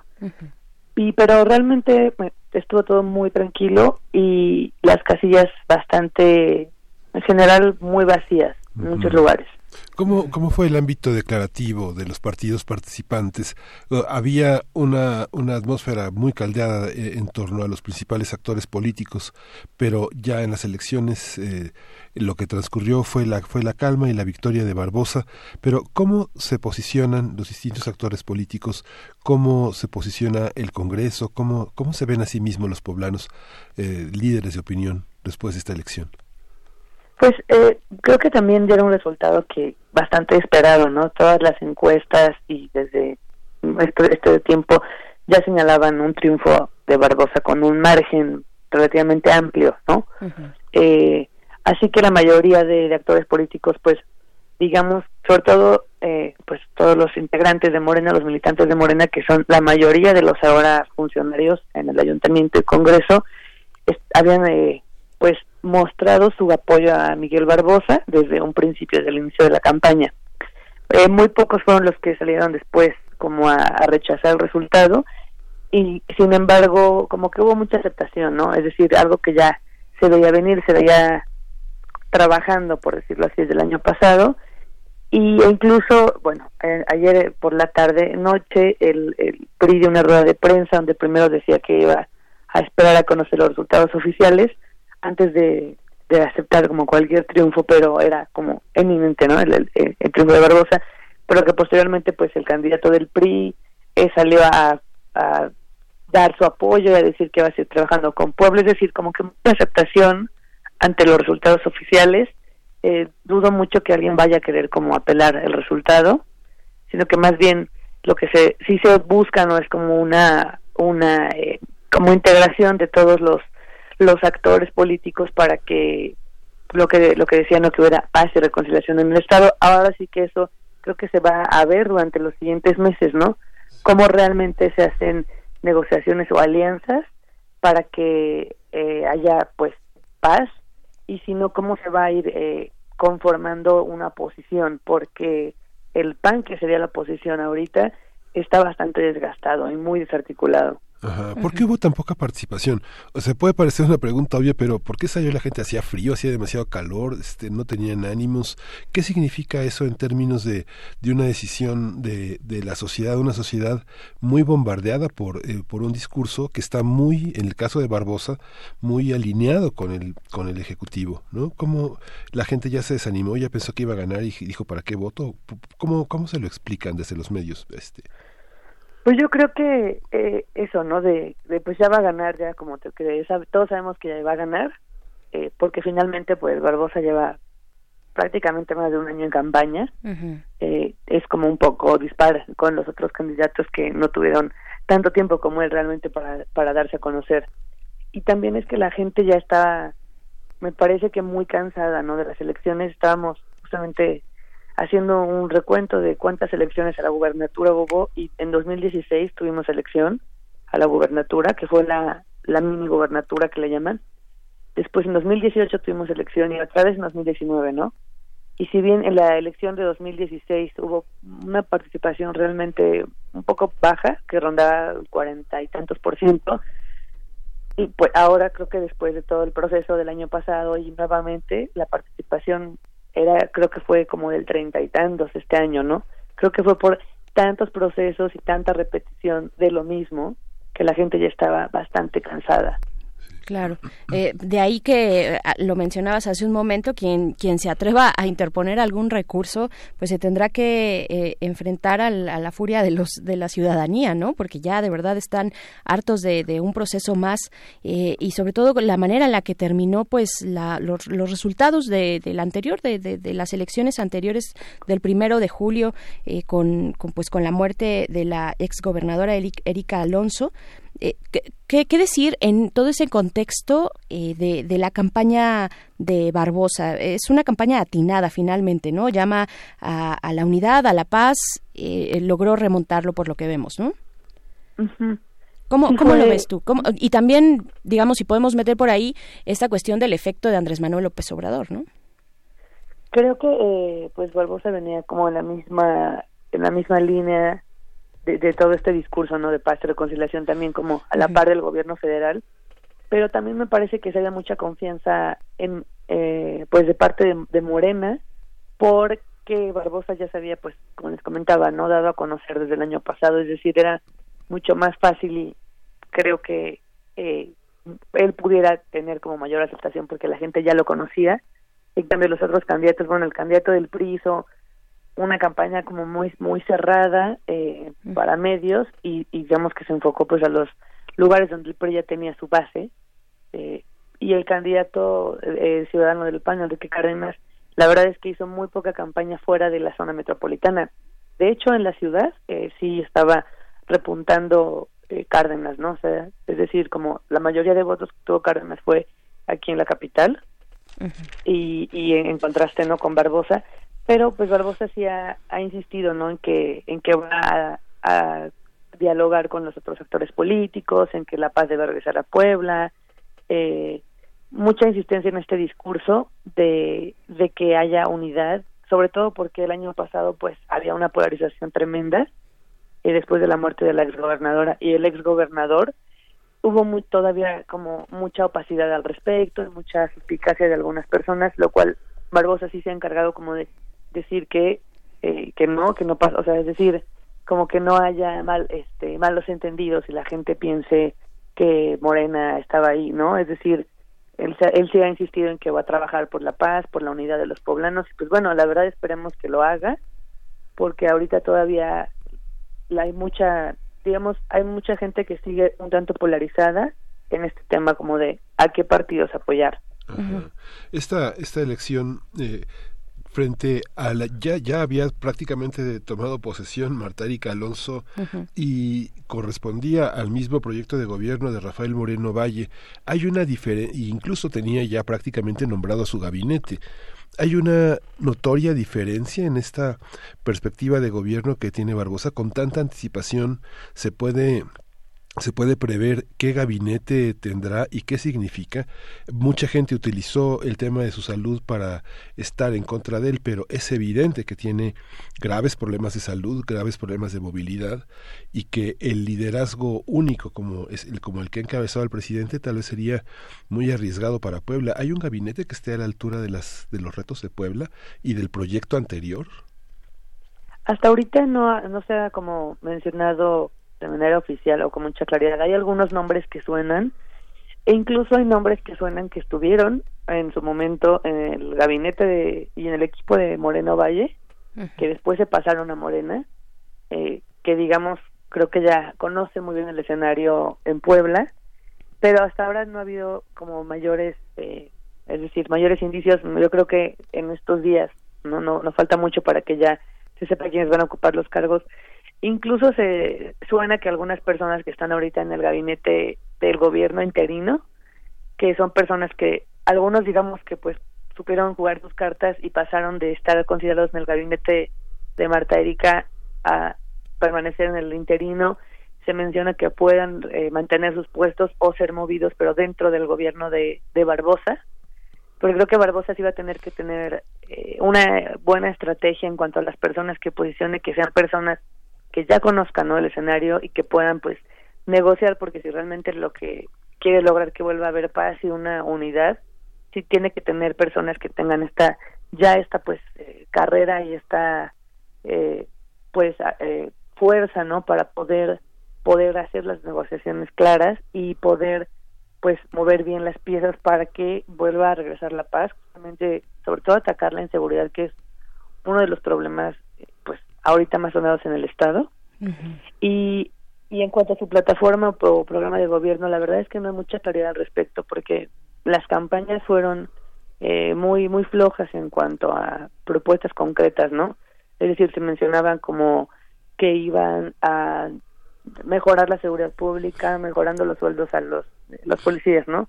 Pero que se quedaba como un- algo todavía muy vago. Ya tendrá que aterrizarse concretamente estas propuestas eh, que se traduzcan en acciones como muy concretas para que realmente las podamos analizar y se pueda pues analizar su viabilidad porque ahorita todo fue como bastante bastante amplio no la verdad fue una campaña como de mucha promesa al aire Claro, ¿y qué- cuáles son en ese sentido las preocupaciones de la ciudadanía? ¿no? Eh, pienso eh, el, el tema del robo de hidrocarburos, algo muy importante en el estado de Puebla, en toda la zona, además en toda la región, eh, y, y, cómo este, esta situación de los hidro, del, del huachicol ¿no? Eh, se, se, se puede leer a través de la acción de la Guardia Nacional, de un apoyo a Andrés Manuel López Obrador en ese sentido, digamos, un refrendo hacia Morena, ¿no? pueda traducirse de esa manera. ¿Cuáles son esas preocupaciones que tiene la ciudadanía? Pues ahora uno, el principal tema es inseguridad en general, porque digamos que el, el robo común, por decirlo así, la, la delincuencia común ha aumentado, pero también ha aumentado, eh, digamos, este esta violencia como eh, secuestros y, y, y robo en carreteras altísimo y los feminicidios que son una una preocupación desde hace años en la entidad que está pendiente eh, pues esto de la alerta de género que ahí va eh, marchando y que realmente se tiene que ver en una en acciones muy concretas de prevención de parte del gobierno. No se puede quedar en decir vamos a hacer un transporte solo para mujeres ni vamos a hacer una campaña que le diga a los hombres que no sean violentos no tiene que, que haber una estrategia integral Mm, también me parece que en varios niveles de gobierno para poder frenar ¿no? la violencia de género. De esto poco se ha hablado y no hay mucha claridad tampoco en pues cómo exactamente se va a parar la, la violencia de género los feminicidios. Y en el tema pues de, de violencia general ha habido regiones donde la delincuencia ha subido muchísimo. Digo incluso eh, en Puebla capital no ha habido de repente muchos robos eh, al- a plena luz del día en el centro histórico, ha habido balaceras en zonas residenciales consideradas seguras. Entonces esto también es una de las eh, principales preocupaciones que tiene aquí la sociedad. Claro. Eh, en ese tema, solo para hacer como pa- para profundizar un poco más y nos quede claro, porque es muy importante lo que está pasando en, en Puebla en términos de feminicidios y esta alerta que se alerta de género, eh, eh, bueno, esta alerta en contra de los feminicidios que se dio en 50 municipios, tengo entendido, ¿no? ¿Quién, quién está banderando, este, quién está impulsando que, que se lleven a cabo este tipo de medidas, eh, digamos, dentro de los actores políticos que se puedan ver, eh, quiénes, quiénes son? Dentro de los actores políticos, ah, pues hay dos diputadas en el Congreso de Morena que son quienes han hablado contra la violencia de género. Eh, ah, bueno, el, el Ayuntamiento de Puebla creó la Secretaría de Género, que ya no es el Instituto Municipal de las Mujeres, sino Secretaría de Género, que tiene un equipo que la mayoría de sus integrantes eh, pues tienen una ya buena trayectoria en cuanto a, a defensa de, de los derechos de las mujeres y contra la violencia de género. Entonces yo diría que algu- algunas integrantes de la Secretaría de Género, es su titular, y de estas dos diputadas en cuanto a actores políticos, porque más allá de eso no se ve, ¿no? No se ven eh, titulares de dependencias ni, eh, digo, el gobierno estatal. Digo, si bien ahorita hay, hay gobierno interino, pero eso no se vio en el pasado, no se está viendo ahorita y falta ver si ahora en el nuevo gobierno y si con el nuevo gabinete de Barbosa alguien o alguien se, posicion, se van a posicionar abiertamente van a hacer frente a ello porque ha habido mucho silencio en general de los actores políticos respecto a la violencia de género. Claro, ¿cómo, cómo, queda ya desde las elecciones pasadas el, el Congreso? ¿Con qué va a lidiar y con qué va a trabajar en ese sentido, en las fuerzas políticas? Eh, ¿Con, qué, con qué, qué tiene para trabajar Barbosa? Eh, ¿Tiene, pues, digamos, buenas alianzas? ¿Se pueden prever adelantos, avances? Eh, la mayoría del, del Congreso es de Morena eh, y, y generalmente, bueno, claro que hay como dentro de dentro de este Congreso varios grupos, ¿no? Claro. Que entre ellos se han peleado aunque sean de la misma bancada, pero sí Barbosa llega con, con un buen apoyo del Congreso de la de una buena parte de, de los diputados y las diputadas locales. Hay algunos actores políticos dentro del Congreso que a pesar de ser de Morena, eh, digamos que siempre están como que en la- a la contraria, ¿no? Como que luchando, empujando también un poco para hacer eh, polémica. Ahí ya dependerá como de Barbosa, yo creo, de, sus- de sus aliados más fuertes en el Congreso lidiar contra estas figuras muy específicas. Y realmente la posición en el Congreso es muy, muy, eh, pues muy baja, ¿no? Los pocos diputados del PAN o del PRI no, no hacen como realmente un, un enfrentamiento, por decirlo así, a bancada de Morena. Se ha visto más dentro de la propia bancada de Morena eh, posturas encontradas. Digo, hace pocos días acaban de, de expulsar de Morena a un diputado por hacer unas declaraciones muy desafortunadas, ¿no? De, muy con mucha violencia de género respecto al, a la- al aborto. Sí. Entonces, bueno, ahí se vio que dentro de Morena también pusieron un alto ¿no? a alguien de sus militantes y ya lo expulsaron. Entonces, creo que Barbosa tendrá que negociar con pocas eh, con pocos actores dentro del Congreso y en general tiene bastante respaldo de los diputados y las diputadas. Claro, por parte del PAN, ¿cómo queda el PAN? Digo, eh, este ya había ganado posiciones, al menos en la gubernatura, ¿no? Este posiciones import- importantes que le había ganado al PRI, ¿no? La, la sociedad poblana también ya estaba, o, al menos eso reflejó en las urnas un poco, un, un mucho, un muy harta del Partido Revolucionario Institucional. ¿Cómo queda el PAN en este momento? ¿Cómo, ¿Cómo quedó también después de la muerte de eh, la exgobernadora pues electa que sí, sí pudo tomar posesión? Entonces la exgobernadora Marta Erika Alonso. El PAN, la verdad, quedó muy, muy debilitado. No había muchas figuras fuertes del PAN eh, de por sí. Es decir, los liderazgos realmente eran Marta Erika y, y Rafael Moreno Valle. Y, y también, bueno, la corriente que digamos era contraria a ellos, que es como el PAN más tradicional, que es el PAN yunquista, ¿no? El PAN eh, pro vida Frente Nacional de la Familia, ¿no? Como este PAN muy tradicional. También este PAN tradicional pues supo un poco negociar, pero no tenía no tenía cabecillas, no tenía mucha fuerza ya. Entonces el PAN no tiene líderes claros ahora, ¿no? Eh, hay hay poca fuerza, hay pocos actores dentro del PAN que se estén posicionando públicamente o que realmente estén haciendo una posición. Está muy muy debilitado el PAN muy fragmentado y bueno, ahora con la, en la elección lo que mostró es que hay todavía mucha gente que los apoya, entonces pues dependerá de ellos volverse a, a realmente conformar con fuerza y sobre todo poder encontrar liderazgos claros que los- les representen porque no hay, ¿no?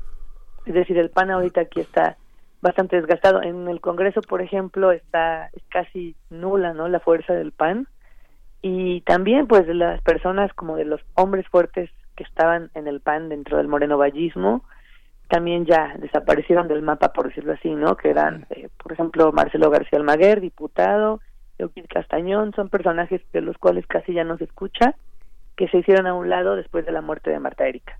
Sí, y es un desafío para el Instituto Electoral Local también, porque el hecho de que participe nada más la tercera parte de la población es verdaderamente penoso, ¿no? O sea, se, se, se gobierna para una población desinteresada. Yo creo que es, es algo más que abúlica, porque la, la composición de los municipios en Puebla, la falta de justicia, la inequidad, este, yo creo que ha, ha permeado de una manera enorme, ¿no? Yo creo que la, es la parte política la que, de alguna manera, la más participativa, la más histórica, la que votó por Barbosa, la que abandonó al PAN y la que abandonó al PRI.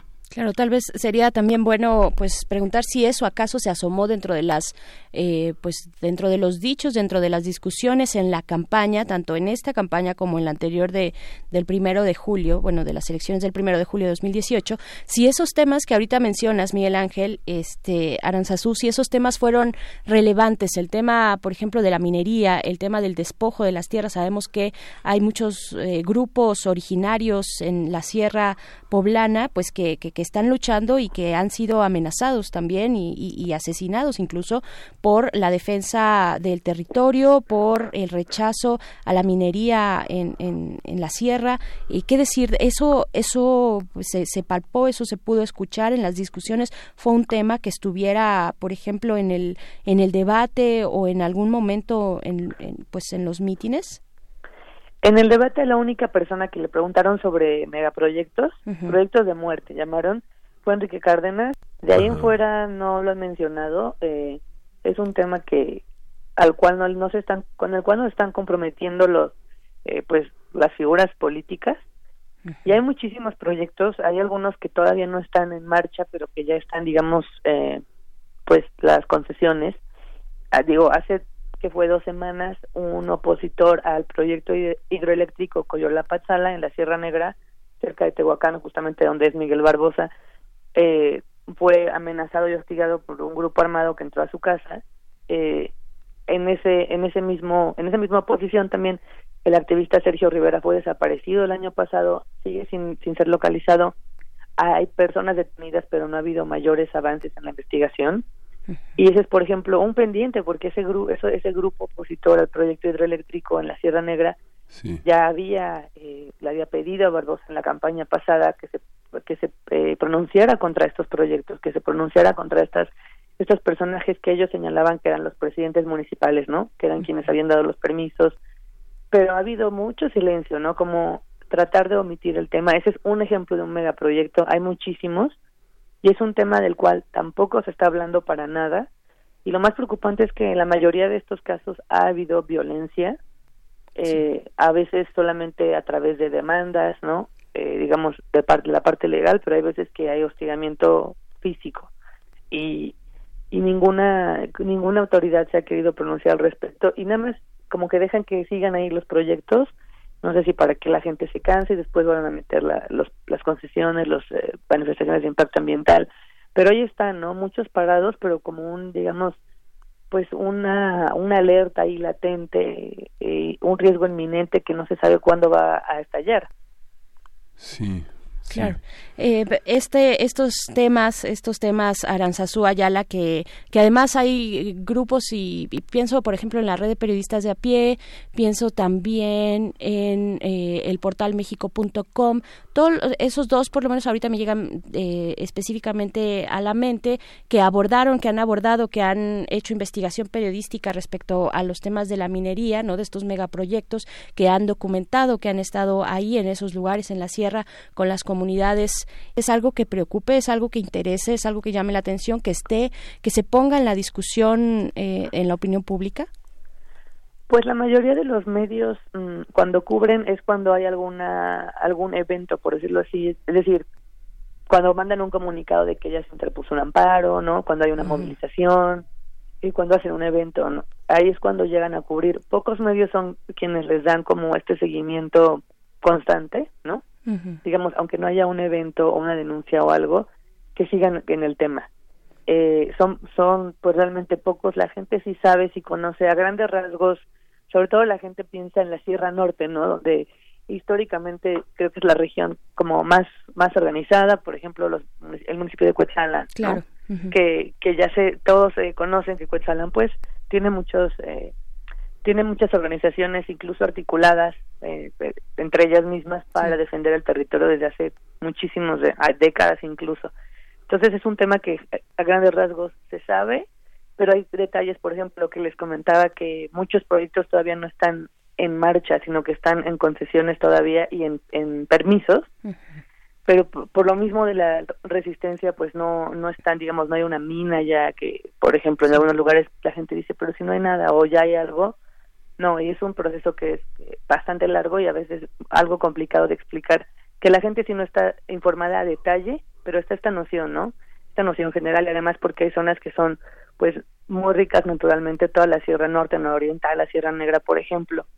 Entonces sí es un tema que se conoce a grandes rasgos y pocos medios son los que los que les digo eh, le dan un seguimiento permanente no a, a estos temas Claro. Estamos conversando con Aranzazú Ayala, quien es eh, compañera reportera en el portal Lado B y le preguntamos precisamente pues de estos temas eh, importantes, muy relevantes que pues nos comentas, no no básicamente no fueron tocados en la campaña, que estuvieron ni siquiera por en- por encima, digamos, ni siquiera eh, parece un guiño, ¿no? de algo tan importante como la defensa del territorio que la gente, que los pueblos, las eh, comunidades originarias pues han estado ahí desde hace muchos años organizadas eh, pues para hacer frente a estos grandes eh, proyectos.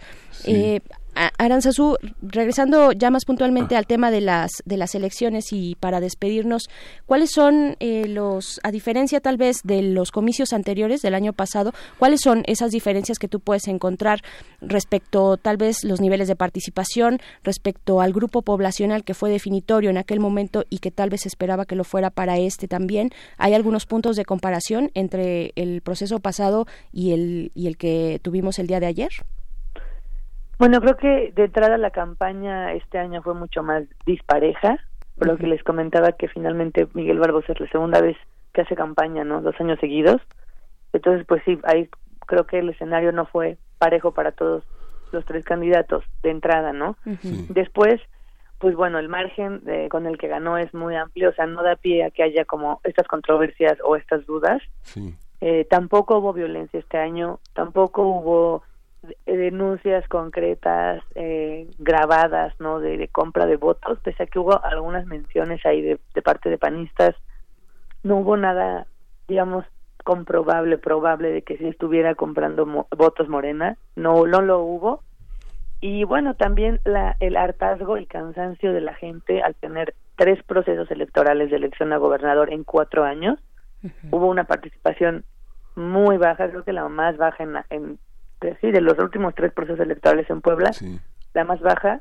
Digo, pensando que el año pasado fue muy alta, pero por la elección concurrente. Sin embargo, en la elección de 2016 para la gubernatura, la llamada mini gubernatura, la participación fue un poco más del 40%, incluso, ¿no? Aquí rondó por ahí del 30%. Sí. Es que- Entonces sí hubo una participación mucho más baja.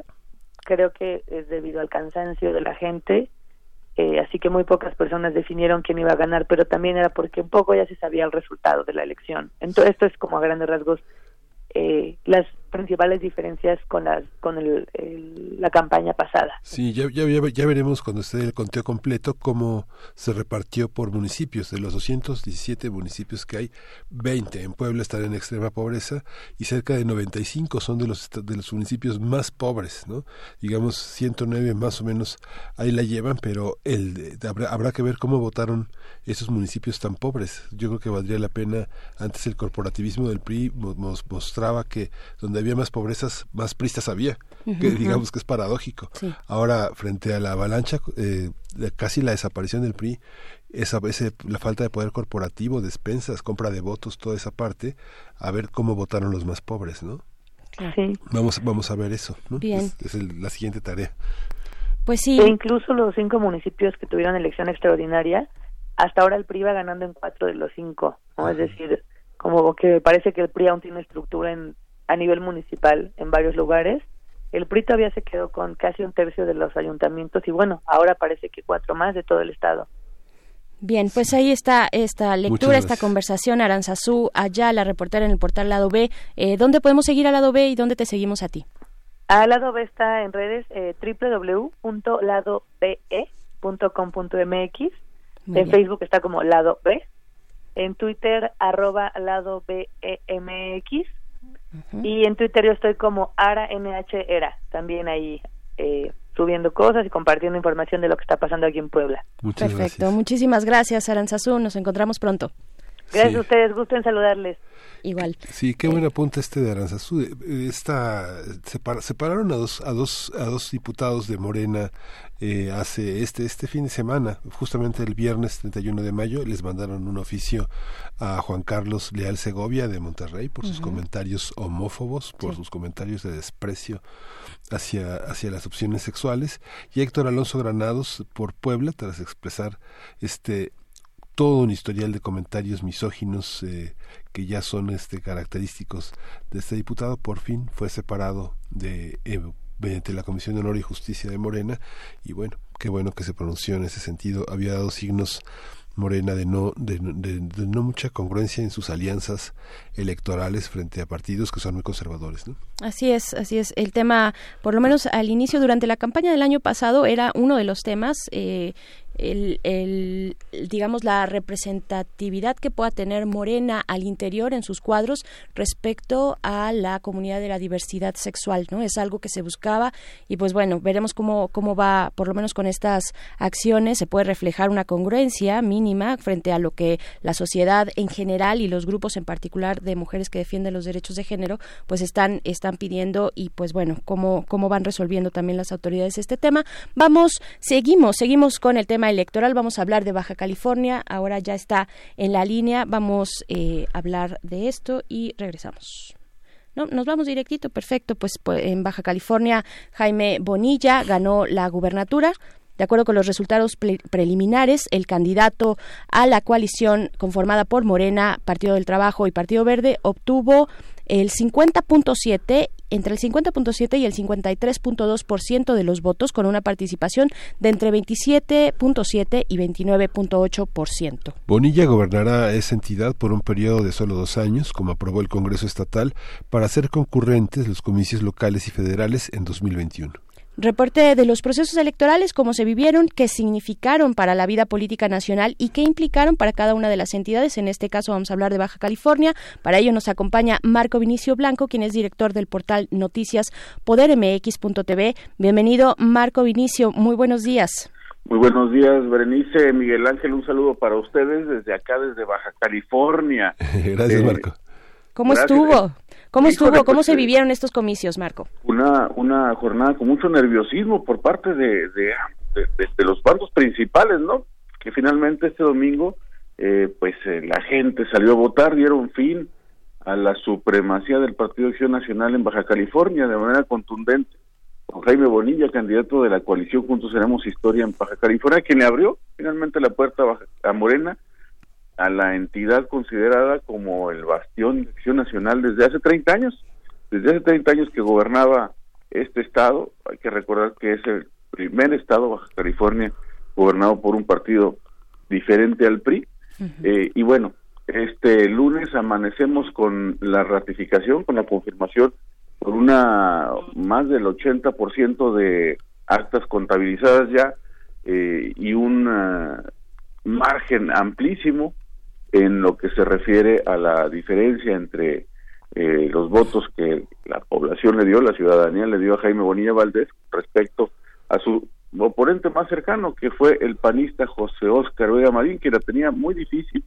Eh, desde un principio se sabía eh, hay que recordar que hace un par de años la gente salió a la calle de manera multitudinaria para exigir la salida de la- a, a un actual gobernador, Francisco Vega de la Madrid, eh, debido a la eh, pues eh, a, a- protestas, a protestas contra su política económica, política incluso personal, eh, y bueno, eh, quienes saben de este tema dicen ahí están, ahí está la calificación que la gente le da al gobierno de, del PAN, a este último gobierno que se da. Ahora, bueno, vienen dos años de, de Morena y no nada más ganaron el Estado, eh, les eh, comento, eh, Berenice, Sí. el, eh, fue carro completo, se había eh, pues había avanzado, se había adelantado este tema desde, incluso desde el inicio de la campaña. Eh, hubo quienes lo tacharon, calificaron este comentarios comentarios como exagerados. Sin embargo, ayer en las urnas se comprobó, se confirmó. Y bueno, no le quedó más a Oscar Vega Marín que salir anoche mismo a darle las gracias a la estructura de, de su campaña, a sus seguidores y a la población que votó por él. Eh, poco antes, el mismo Jaime Bonilla ya había salido allá en Tijuana a agradecer y a proclamarse el ganador, de, de tal forma que pues los cinco municipios de Baja California estarán en, eh, en las riendas de los cinco municipios en las manos de eh, candidatos de esta coalición encabezada por Morena, los eh, 17 eh, candidatos eh, eh, fueron los, los 17 diputados electos por, por voto directo, también van para Morena y pues el gobernador de nueva cuenta les comento, Jaime Bonilla Valdés, pues estará durante dos años encabezando las políticas de aquí de Baja California. Ajá, pero Francisco Vega, Kiko Vega, este, en el PAN se había sido acusado por la Auditoría Federal de la, por la Auditoría Superior de la Federación de desviar cinco mil millones de pesos. Digamos, el tema de la corrupción era muy fuerte, no solo lo que señalas de, de, de la Madrid, y la historia de esta debacle, digamos, lo que hay en Rosarito, en Tijuana, en Mexicali, es la irrupción de muchísimos jóvenes. O sea, es hoy Baja California y las ciudades principales tienen como escenario muchísima gente joven que, que ya está muy lejos de ese, de ese panismo acedo de, de Rulfo, que fue histórica su victoria, fue histórico para el PAN, fue histórico para el país, en medio de la elección que ganó Salinas, ¿no? Pero de- se, se, se- hizo pedazos la entidad con el paso del tiempo, ¿no? El panismo no, no logró responder a la ciudadanía, o, o, o, o ¿cómo tú lo ves, este? Sí, es correcto. Yo creo que lo que comentas está eh, muy cierto, Miguel Ángel. Eh, recuerdo, hay, que recordar cuando llega Ernesto Rufo al gobierno del Estado, cómo las, eh, eh, y ellos mismos lo decían los panistas, ¿no? Movimos, movemos corazones. Bueno, este domingo el corazón dejó de ser movido por el Partido Acción Nacional, que se convirtió en el partido en el gobierno y dejó de ser la opción para las nuevas generaciones que hoy ven a Morena como la alternativa, ¿no? Como la alternancia, como la puerta para mejorar la calidad de vida. Y han comprado esa han comprado esa eh, esa idea pues para darle la oportunidad. Ya no vemos ese ánimo ese esa emoción que se eh, vivía entre los militantes de Acción Nacional en las campañas en donde incluso en sus inicios eh, ellos tenían que vender la, la propaganda política, vendían sus camisetas, vendían sus calcomanías para hacerse de, de recursos para la misma campaña. Y la gente los compraba, ¿eh? La gente los compraba, pero ahora, pues bueno, se ha convertido en el partido, en el gobierno, y las nuevas generaciones, como tú lo comentas, pues los ven ya no como una opción, sino como algo que, eh, pues, anquilosado, algo que debe de salir ya del gobierno para ellos mismos lo han comentado pues eh, rearmarse y prepararse para la próxima contienda que pues prácticamente comienza en un año con las eh, designaciones de los candidatos. ¿no? Sí, ¿tú crees que este, digamos, es, es resultado del, del, tsunami López Obrador? Y a mí me parece como, no sé, los cuarentones y cincuentones en las ciudades principales de, de Baja California son verdaderamente un enorme poder en el periodismo, en la cultura, en las artes. Es la gente que está dirigiendo el Secut, es la gente que está dirigiendo los periódicos, el mexicano, que está haciendo la historia de Mexicali. No sé, pienso que hay una, hay algo más que un partido, ¿no? Hay una fuerza social muy fuerte, ¿no? Sí, es correcto, Miguel. Fíjate que hay una combinación muy interesante. A Jaime Bonilla, obviamente estas campañas estuvieron eh, matizadas, yo diría que un poco más de matizadas por la campaña negra, por las campañas sucias, tanto de un lado para otro. A Jaime Bonilla le atribuyeron una y mil cosas, ¿no? Eh, sin embargo, esto no fue suficiente.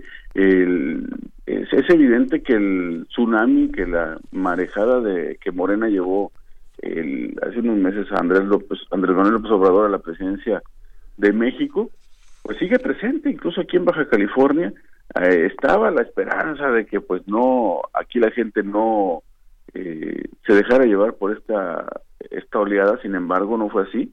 Hubo una combinación interesante entre la esperanza de, de Morena y el desasosiego generado por un mal gobierno local, ¿no? Entonces, eh, esta combinación, eh, acompañada por la alternativa de Jaime Bonilla, un empresario de medios, un empresario que sabe de, de su oficio y que además, eh, pues, levantó la mano quizás en el momento más indicado como alternativa, pues eh, esto fue lo que lo llevó finalmente pues a la gubernatura que dentro de unos meses estaremos iniciando. Pues, pues muchísimas gracias, Marco Vinicio.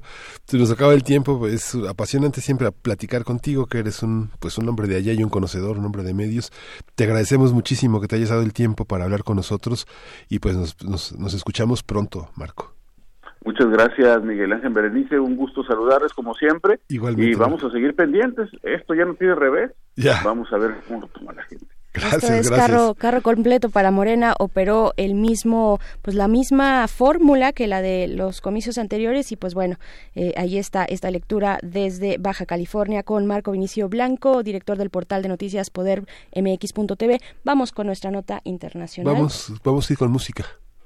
Vamos a ir a escuchar de Apache o Raspi, Mm. cantar del jilguero y nos vamos a la internacional. Apache o Raspi de resistencia modulada, por cierto. Vamos.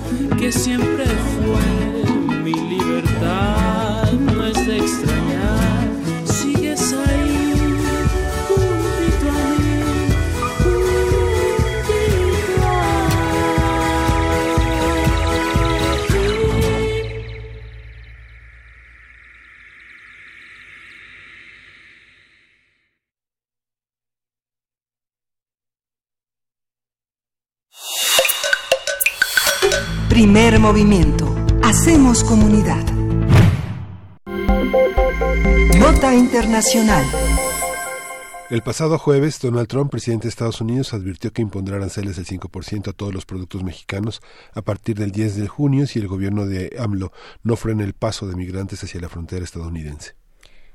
En un documento publicado por la Casa Blanca, Trump señaló que este gravamen podría incrementarse a 25%. En respuesta, el presidente de México dijo que los problemas sociales no se resuelven con impuestos y le pro propuso profundizar el diálogo. En una carta dirigida al mandatario de Estados Unidos, López Obrador afirmó que nuestro país ha cumplido con su responsabilidad de evitar el cruce por México en la medida de lo posible y sin violentar los derechos humanos. El mandatario mexicano también informó que un grupo encabezado por el canciller Marcelo Ebrard se reunirá el miércoles con funcionarios de Estados Unidos para solucionar esta situación. Sin embargo, Donald Trump escribió ayer en su cuenta de Twitter, eh, y citamos, México está enviando una gran delegación para hablar de la frontera. El problema es que han estado hablando durante 25 años. Queremos acción, no hablar. Podrían resolver la crisis fronteriza en un día si así lo desean. De lo contrario, nuestras empresas y puestos de trabajo regresarán a Estados Unidos. A partir de los intercambios entre las cabezas de ambos gobiernos, vamos a hablar sobre la importancia del conflicto por los aranceles, la migración,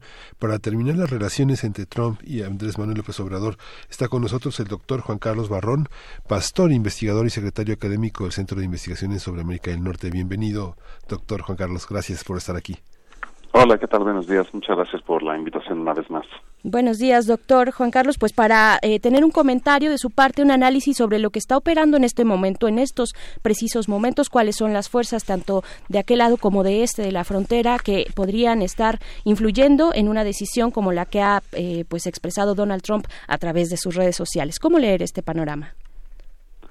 Bueno, pues para comenzar yo tendría que aclarar que, que eh, Donald Trump básicamente está en campaña, está hablando de su electorado y, pues bueno, como ya es clásico en él, sus exabruptos van eh, llegando, eh, tocando fibras más lejanas, pero, pero en realidad eh, creo que la base del problema radica en que él está eh, solamente en interlocución consigo mismo y con su electorado. Entonces, eh, digamos que que los desastres que va generando, eh, como como chido en cristalería, eh, tienen que ver con eh, esta esta confusión, por supuesto, que que que la crisis migratoria es, es un es un problema es una crisis muy grave, no, no por las razones que piensa Trump, sino, sino porque es una crisis humanitaria que está en varios países en este momento, incluyendo el nuestro, por supuesto. Y por otro lado, pues bueno, los aran la amenaza de subir aranceles, pues bueno, pues es un es una cuestión que no tiene nada que ver con la migración, es, es, es otro tema. Eh, si suben o bajan los aranceles a la migración, eh, no le va, eh, no, no, no, son, no son fenómenos asociables. Y eh, el, lo que sí va a pasar en caso de que realmente ocurriera lo de los aranceles, pues es que eh, los márgenes de ganancia de empresarios estadounidenses y el costo, el precio de los productos para consumidores estadounidenses se incrementaría. Entonces, eh, pues bueno, pues pensándolo bien, no no no suena como una eh, estrategia muy inteligente para no variar. Por supuesto, y así se lo han hecho saber también eh, pues los pues los grandes grupos de empresarios del otro lado, ¿no? ¿Cuáles son las presiones que pueda tener Donald Trump si es que está él eh, viendo viendo hacia la elección únicamente está está en campaña, digamos, eyes on the prize, ¿no? Está con la meta fija en las elecciones, eh, que- pero pero dentro de este contexto pues hay muchas fuerzas que se articulan y una de esas es la de los empresarios norteamericanos que se verían también afectados. Digo, ya no hablemos de México o tal vez toquemos adelante México, pero en ese momento la pregunta es, pues, ¿quiénes están haciendo presión estos empresarios sobre estas decisiones, eh, pues, eh, que, que ha tomado, o bueno, al menos amenazas que ha lanzado Donald Trump, eh, amenazas arancelarias?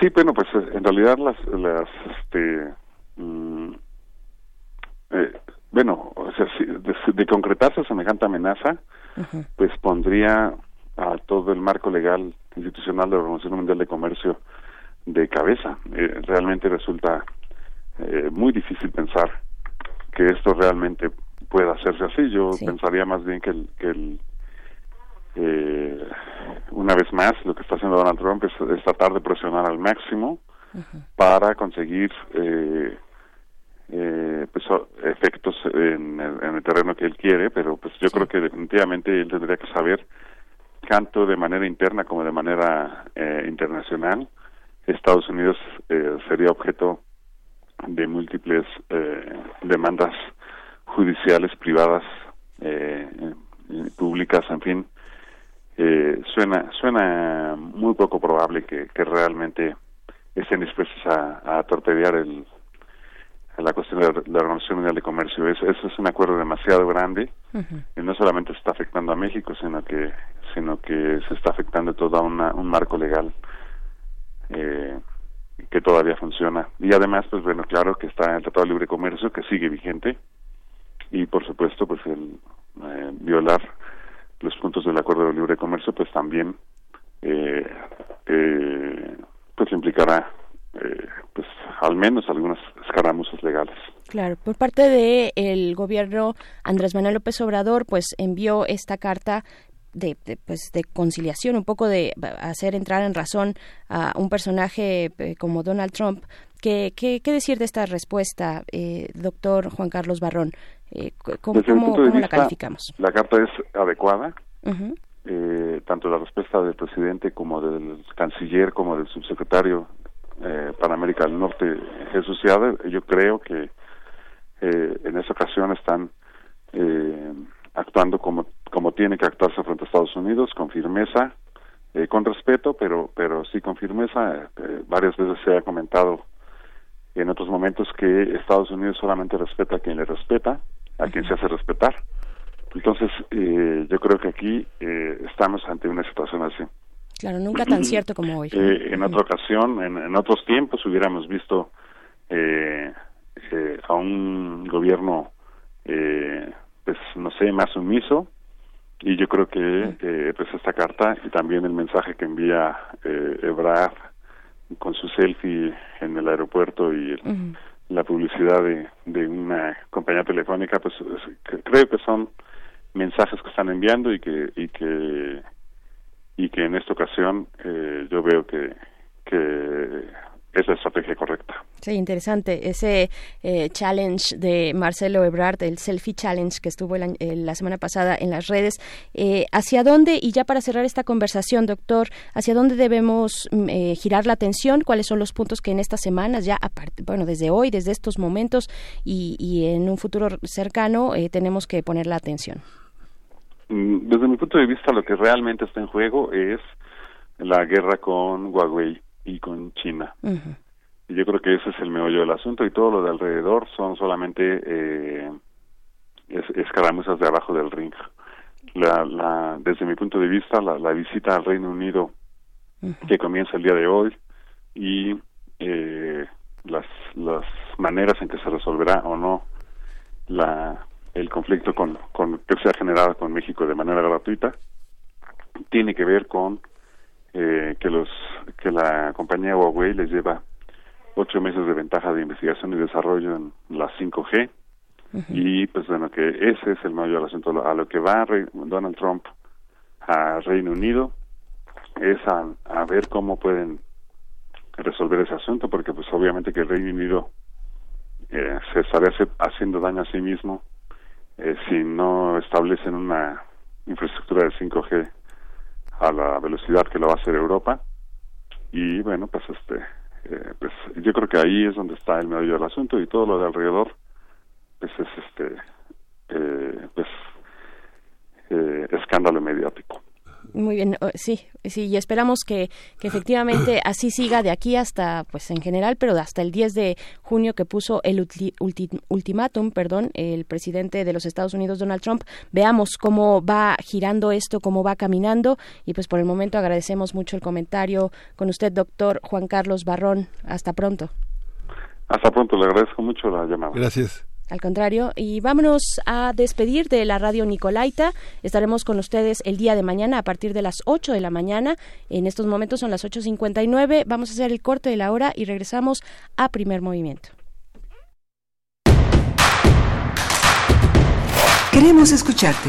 Llámanos al 55 36 43 39 y al 55 36 89 89. Primer movimiento. Hacemos comunidad. Un artista de la depravación. Un caníbal fundamentado. El elegido de Dios para fundar en su estómago una puerta al infierno. Radio UNAM te invita a escuchar los relatos de erotismo y terror de Enoch en la puesta en escena La confesión del caníbal, de Sergio Rod. Director Eduardo Ruiz Aviñón.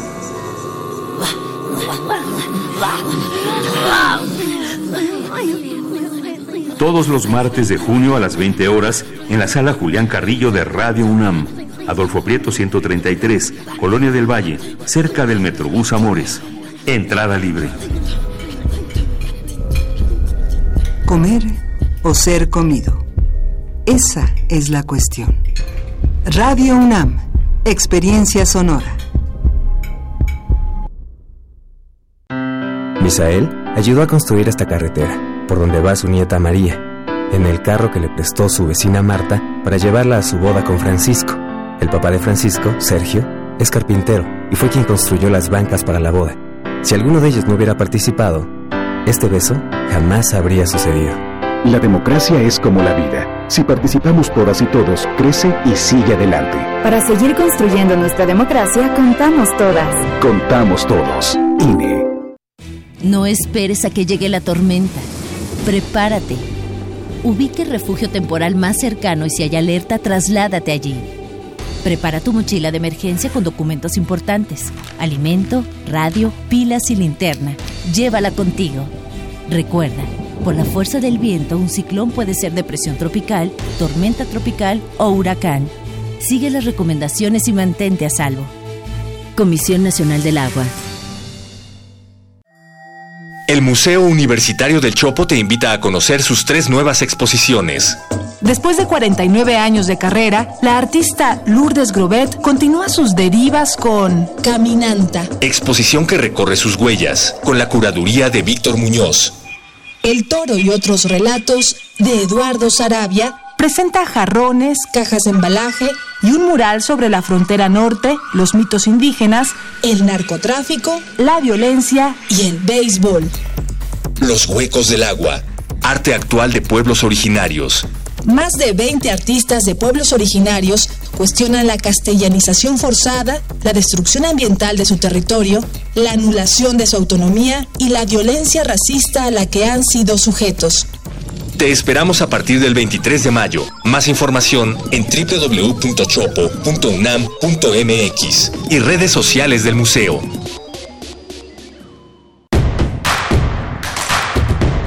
Encuentra la música de primer movimiento día a día en el Spotify de Radio UNAM y agréganos a tus favoritos.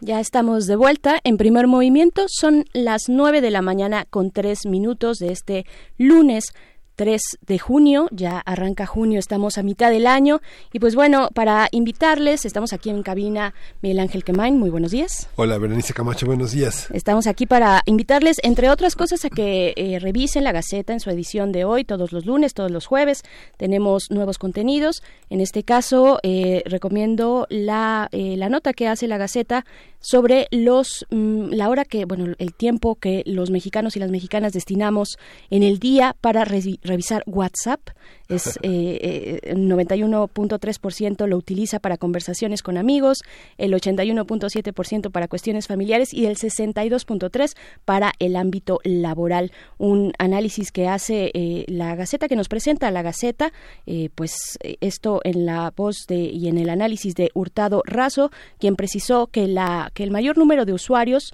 en WhatsApp son jóvenes entre 21 y 30 años de edad, mientras que en Instagram la mayor concentración se halla en el rango de 14 a 21 años de edad. Díganos cuál es su red social favorita. Y ahí están las nuestras para que ustedes nos puedan escribir y comunicarse con nosotros. Arroba P Movimiento en Twitter, eh, Primer Movimiento UNAM en Facebook. ¿Cuál es la tuya, Miguel Ángel? ¿Tienes alguna red social favorita o alguna que de plano digas por ahí yo no? Este, no, me gustan todas, me gusta Instagram, me gusta Twitter, me gusta Facebook, me gusta el WhatsApp. Es Le increíble, es vivir este momento, ¿no? Sí. donde, todo, donde todo es instantáneo y la gente se enoja porque no lo respondes dos segundos después de que te envió un mensaje. Es interesante. Es interesante. Pues bueno, esta, eh, pues este punto de vista que nos propone la Gaceta, gaceta.unam.mx, ahí la pueden consultar. Y vámonos ahora, cuando son las 9.5, vámonos con nuestra nota internacional. Ah, no, antes la poesía, por supuesto, Sí. se me andaba pasando la poesía necesaria que te toca a ti, Es que Miguel te Ángel. quedaste encarrerada que esté con, con Estados Unidos. Me quedé encarrerada, me quedé encarrerada también con que ya estamos en junio y son seis meses, bueno, ya vamos a medio año y este gobierno pues ya empieza a dar resultados, críticas y demás. Pero vámonos antes con lo que sí necesitamos, que es la poesía. Sí. Vamos. Primer movimiento. Hacemos comunidad. Es hora de Poesía Necesaria.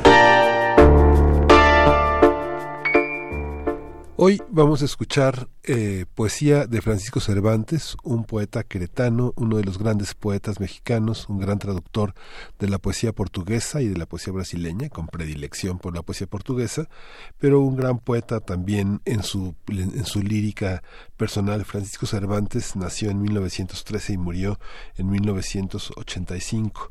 Eh, su obra está editada para, para una probadita en el material de lectura en poesía moderna en el número 202 donde tiene una selección y una nota introductoria no solo rigurosa sino amorosa de este gran ensayista que es Armando González Torres. Voy a leer un poema muy breve que se va a acompañar eh, al final de un fado portugués, eh, Lágrima, cantado por Dulce Pontes. Se llama Otorretrato, tomado en febrero. Dice, un laberinto de papeles, algunos oscos garabatos y el sueño en que me pierdo a ratos. ¿Son acaso los retratos que de mí hubiera, los más fieles? Pienso mientras estos signos trazo, en si quedara de mi memoria alguna, y mientras varias obsesiones, una a una, me definen, un recuerdo me importuna, es todo lo que dejo acaso.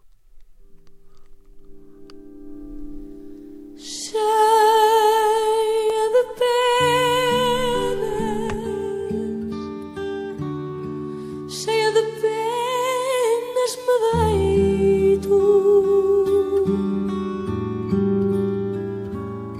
com mais penas, com mais penas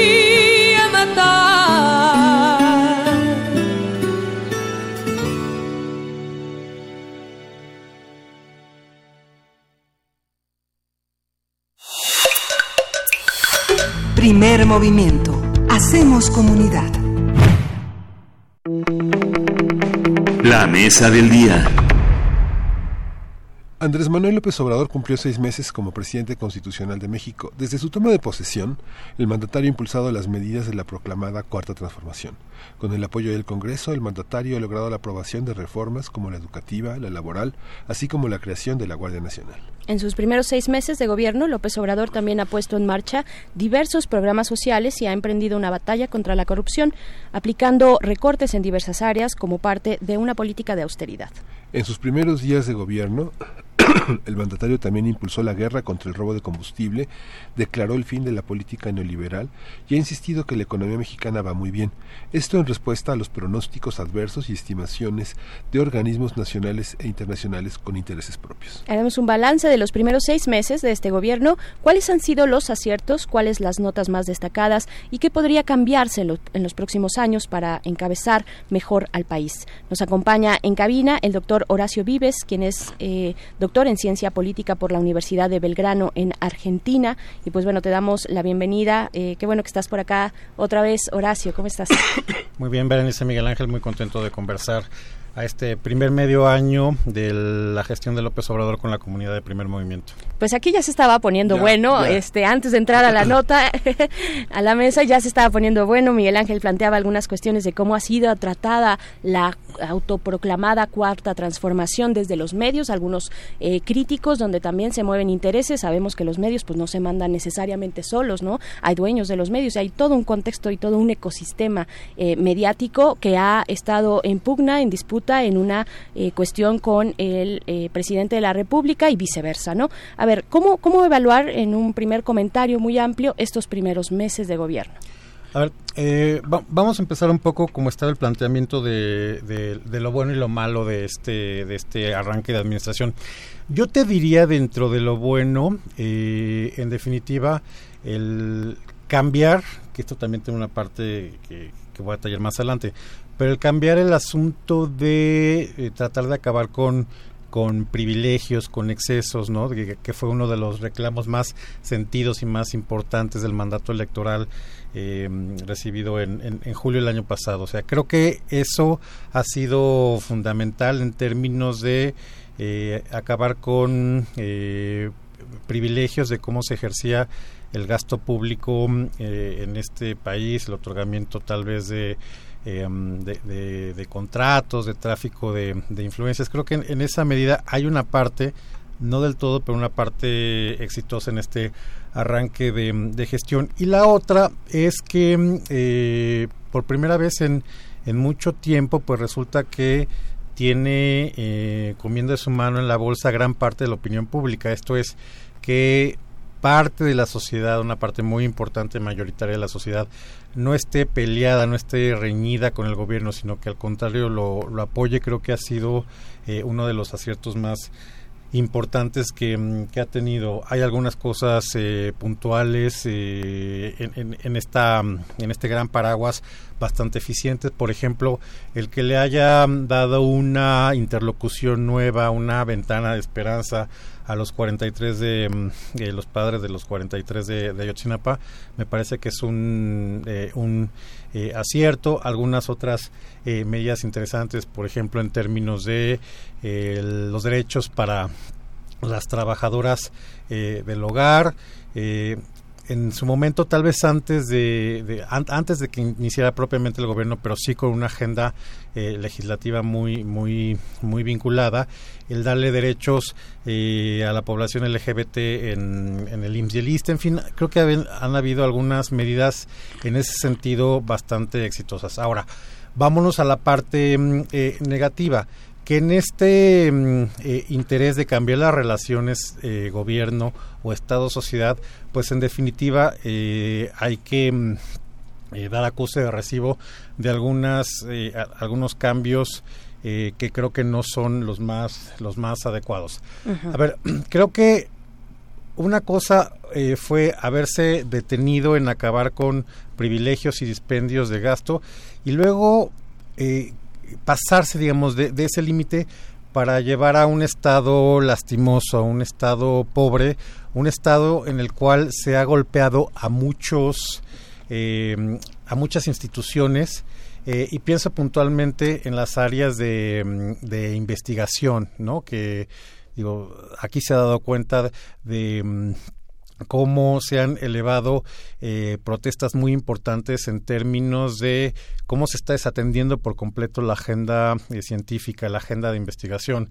Estamos todavía como en la parte final de un problema muy importante con el sector eh, salud, ¿no? Uh -huh. eh, por todo este problema que hubo de eh, ausencia de flujo de recursos en términos de, eh, de medicamentos, pero también de contrataciones de, de, personal del área de salud, médicos, enfermeras y demás, como en su momento también lo fue con las estancias infantiles, con eh, los eh, refugios de mujeres violentadas y un largo, eh, un largo etcétera.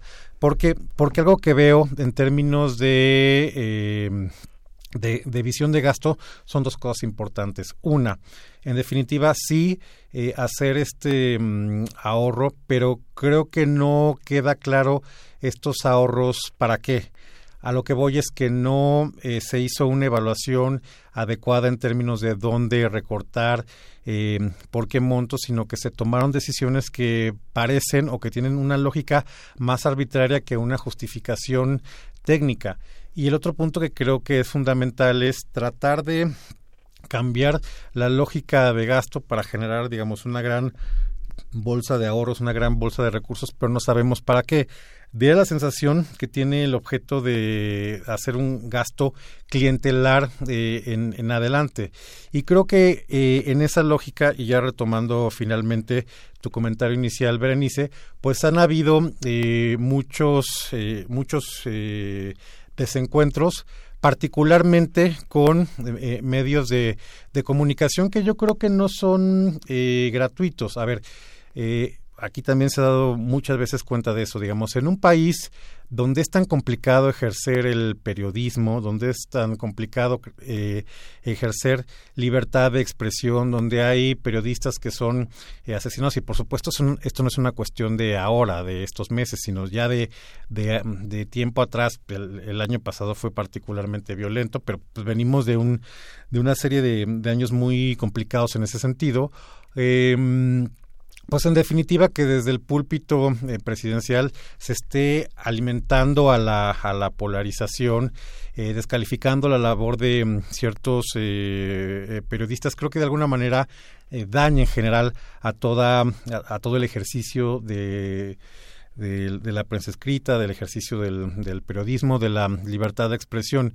Entonces, por un lado tienes un ambiente de, de la realidad nacional muy eh, compleja y por otro lado, pues también es alimentado, ¿no? Desde desde la voz presidencial que no cabe duda que es la voz más importante, más poderosa y más influyente en este país. Claro, hay, hay que eh, todos estos temas, incluso este último que mencionas y con el que abrimos esta este, esta conversación, Horacio, pues hay que ponerlos cada uno en su eh, ecosistema, como mencionaba eh, al inicio, cada uno en su justa dimensión. Por ejemplo, el tema de lo de, medios es un tema en sí mismo, ¿no? Es es importantísimo y ha sido relevante y muy revelador también como cuál es la, la manera de comunicar de este gobierno, particularmente del presidente Andrés Manuel López Obrador, y cómo hacer este balance entre eh, favorecer la transparencia de los recursos públicos destinados a publicidad oficial para algunos medios que tienen, para algunos medios, ¿no? Eh, para algunos medios que han sido, digamos, eh, pues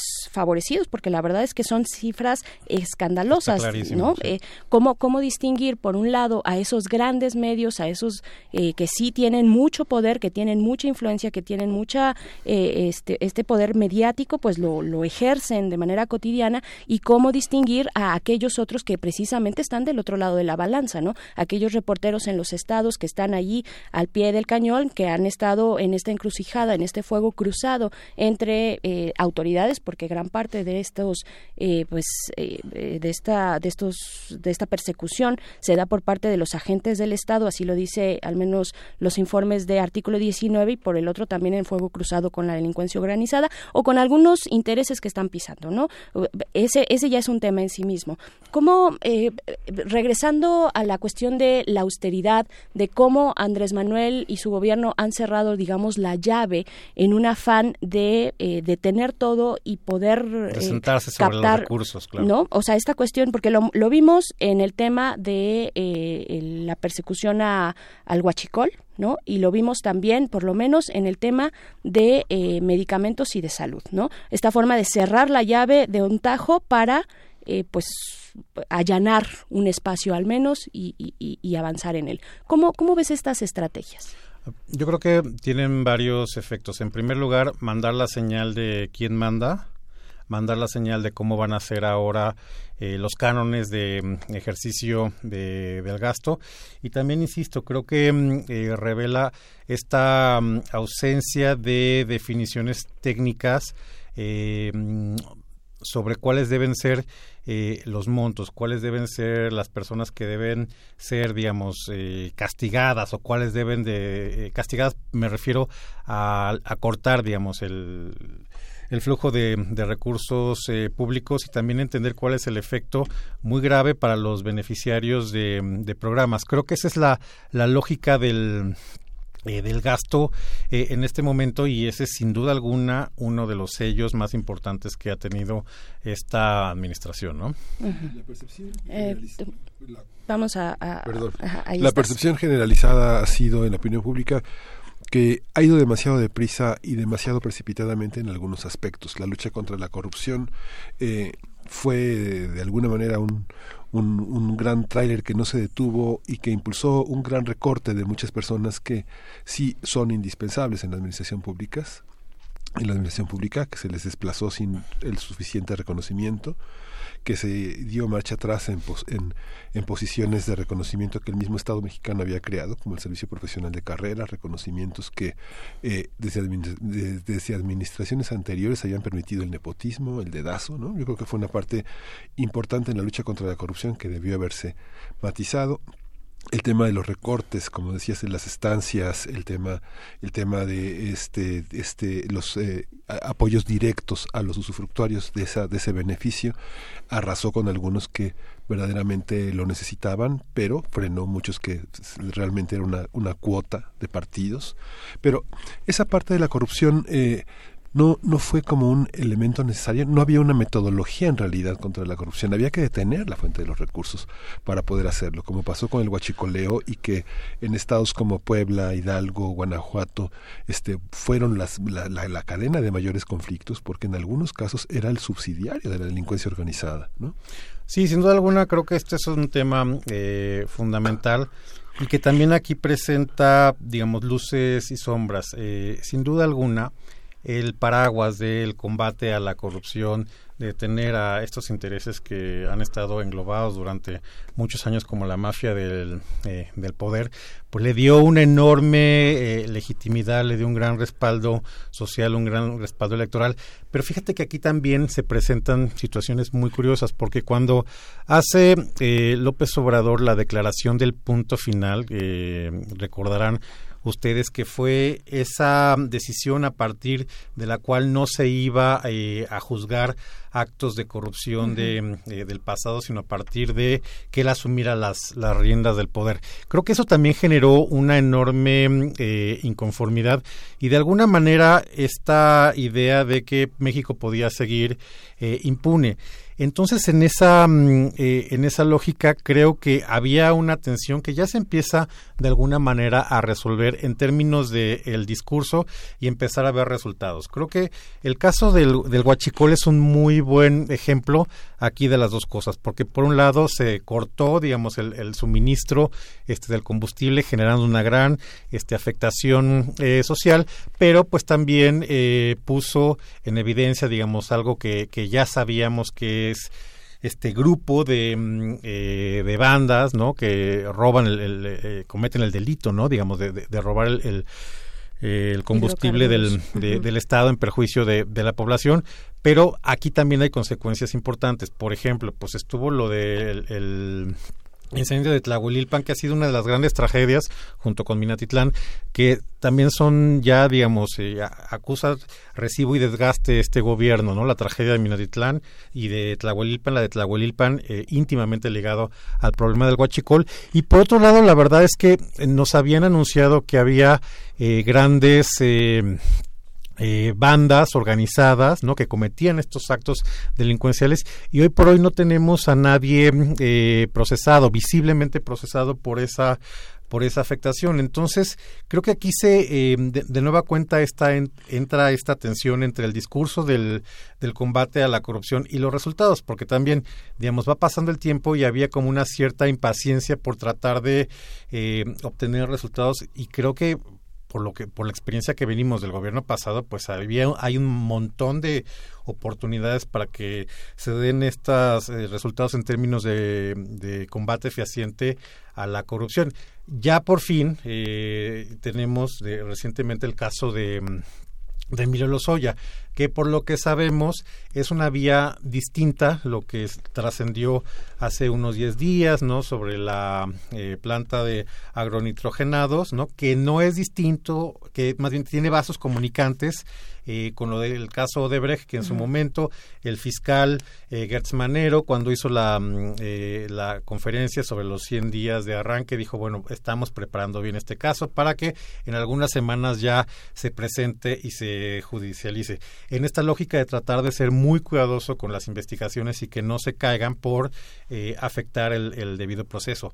Pero creo que también esa es una muestra de por un lado, cuánto estaba este discurso eh, que había sido tremendamente efectista y que en, algún momento también le empieza a pegar o, empieza a generarse un boomerang contra este el gobierno. ¿Por qué? Porque pues también han estado señalados de actos de opacidad pues está la cuestión del asunto de la compra de las de las pipas de, Pemex, el asunto del superdelegado de, de, Jalisco que justamente pues está ahora señalado de estar involucrado en una red de farmacéuticas y que le permitió hacer eh, contratos millonarios. U otra cosa que es eh, francamente de, escándalo el arranque de las eh, del sistema de universidades Benito Juárez de cómo se pasaron recursos a este, a este sistema en la lógica de que primero fueron parte del, eh, del, presupuesto que se dio a la Secretaría de Educación eh, Pública y luego estos la pasaron a la CREFAL. Una investigación ciertamente muy interesante eh, de, de, animal político, ya que estábamos hablando de algunos medios que son socialmente útiles y que detectan este, este tipo de cosas y que también hay que separar los, los términos de esta discusión. Pero creo que también en esa mm, lógica es importante señalar que el discurso paraguas del, del, combate eh, a la corrupción pues ya empezaba a presentar algunos huecos mientras no se vieran resultados. Y hay otras cosas que también eh, realmente no son tan importantes, son eh, cosméticas, pero que le han ayudado mucho eh, al, al, presidente, porque también recordemos que empezó, digamos, con un 53% que, que lo votó, pero luego fue creciendo, ¿no? De manera muy importante su, su aprobación, hasta que, digamos, las... las eh, las cifras más optimistas le daban entre un 80 a 85 eh, por ciento, con medidas que le caen muy simpáticas a la población, por ejemplo, el vender el avión presidencial o las subastas estas de, de, los automóviles, ¿no? Entonces, eh, creo que también he encontrado ese tipo de acciones y de medidas que generan pues mucha simpatía en población en general, ¿no? La, eh, eh, esta cuestión que bueno le pega, le da de rebote al ejecutivo, pero que surge en el Senado, que es la de la prisión preventiva oficiosa, sí fue la Cámara de Origen del Senado, ¿verdad?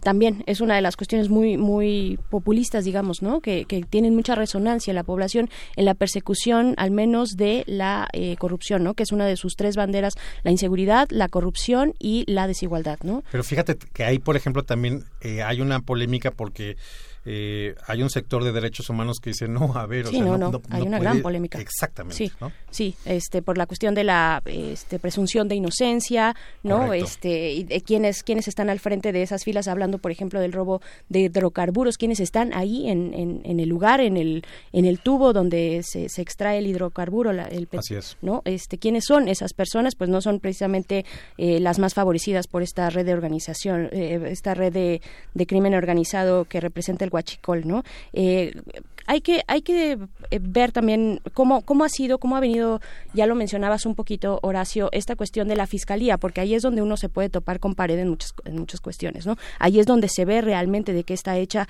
pues la justicia en el país para que un proceso pueda seguir andando no se pueda judicializar que es finalmente lo que la población quiere no cómo viste cómo has visto esta decisión las decisiones eh, bueno de, poner ahí después de una terna etcétera después de un proceso también muy criticado eh, de, que sea Hertz Manero que, quien esté al frente de la fiscalía. Fíjate que ese es eh, un aspecto muy curioso porque hay que entender que y hay que irnos haciendo la idea, cambiar el, el, chip, la mentalidad de que la fiscalía ahora se supone no se supone. La Fiscalía ya es un eh, órgano autónomo, ya no es parte del gobierno.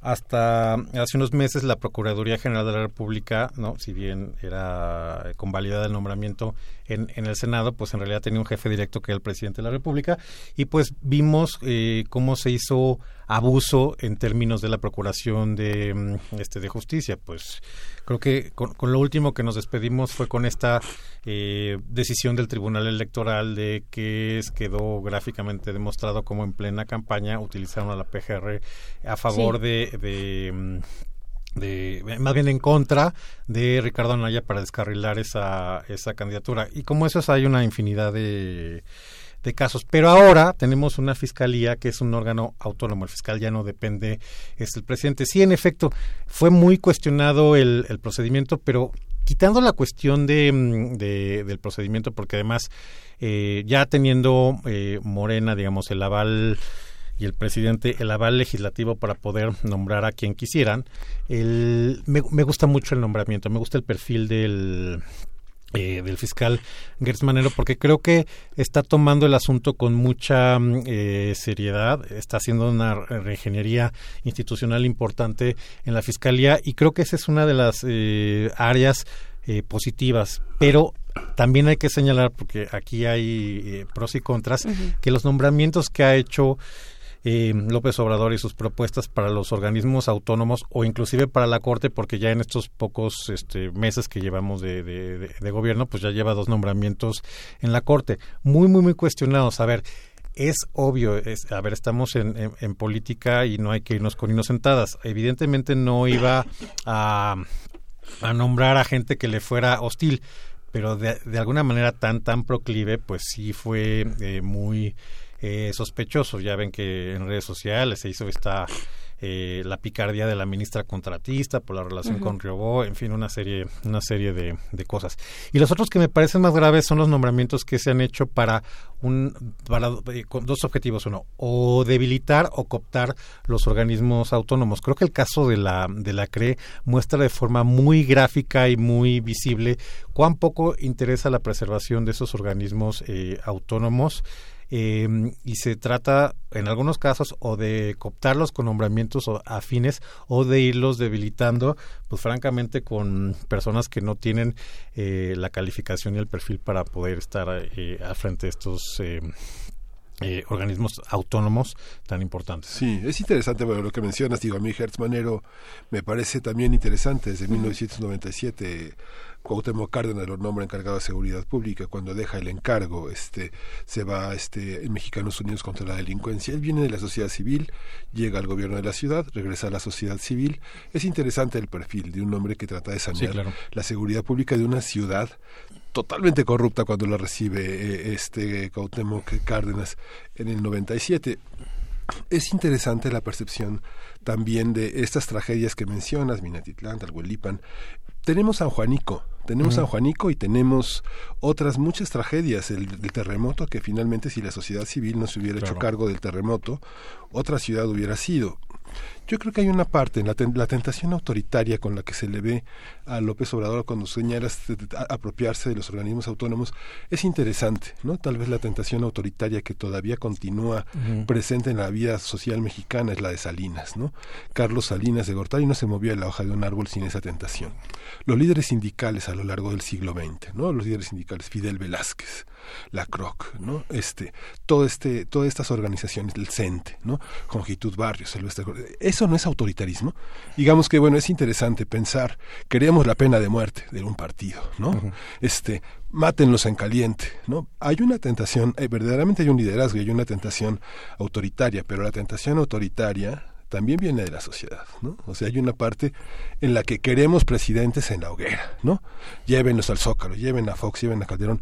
Yo creo que la tentación autoritaria este, de la derecha también, de los, de- fundamentalmente del PAN, es muy fuerte, ¿no? Yo creo que hay que revisar las tentaciones autoritarias de las que venimos para, para pensar el país que queremos y el, el tipo de liderazgo que ofrece el presidente, ¿no? ¿Tú cómo lo ves ahí? Mira, yo creo que ese es uno de los principales déficits que tiene eh, el, el estilo del, del presidente, porque, a ver, desde Salinas, ya que lo mencionabas, pues nunca, no habíamos tenido un presidente con tantos recursos eh, políticos en términos de una enorme legitimidad, respaldo eh, social, eh, respaldo en las cámaras de, del Congreso, en, la, en los congresos locales, para, pues prácticamente es algo, algo que se le pueda eh, entorpecer en el, en el Senado si toda la oposición se junta, pues prácticamente tiene todo el, pavín, el, el camino pavimentado para reformar la Constitución como le dé la gana. Eh, y de las leyes este, secundarias, pues ya ni, ni hablamos, no, no, no requiere de, de mayor eh, consenso.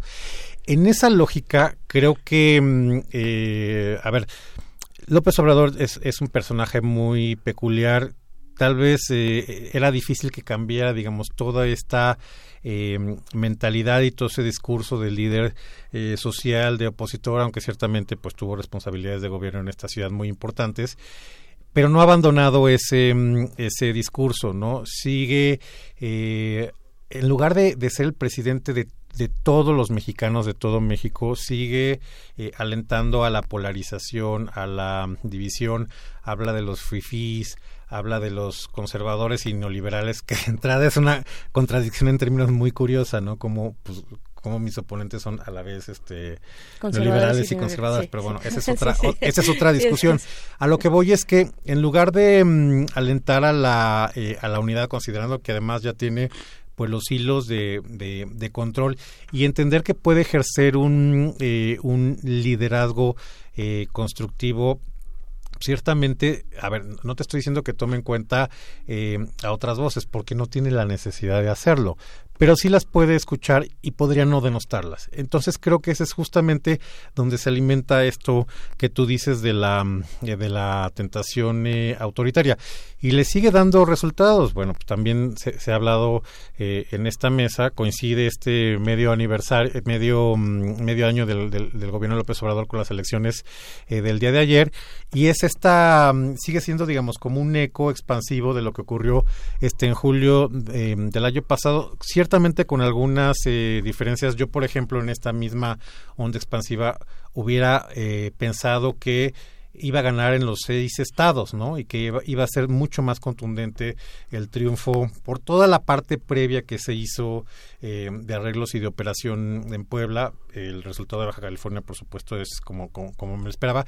Pero yo pensaba que iba a ganar en, en los seis considerando este enorme mm, eh, respaldo político, social, electoral del cual sigue eh, beneficiándose.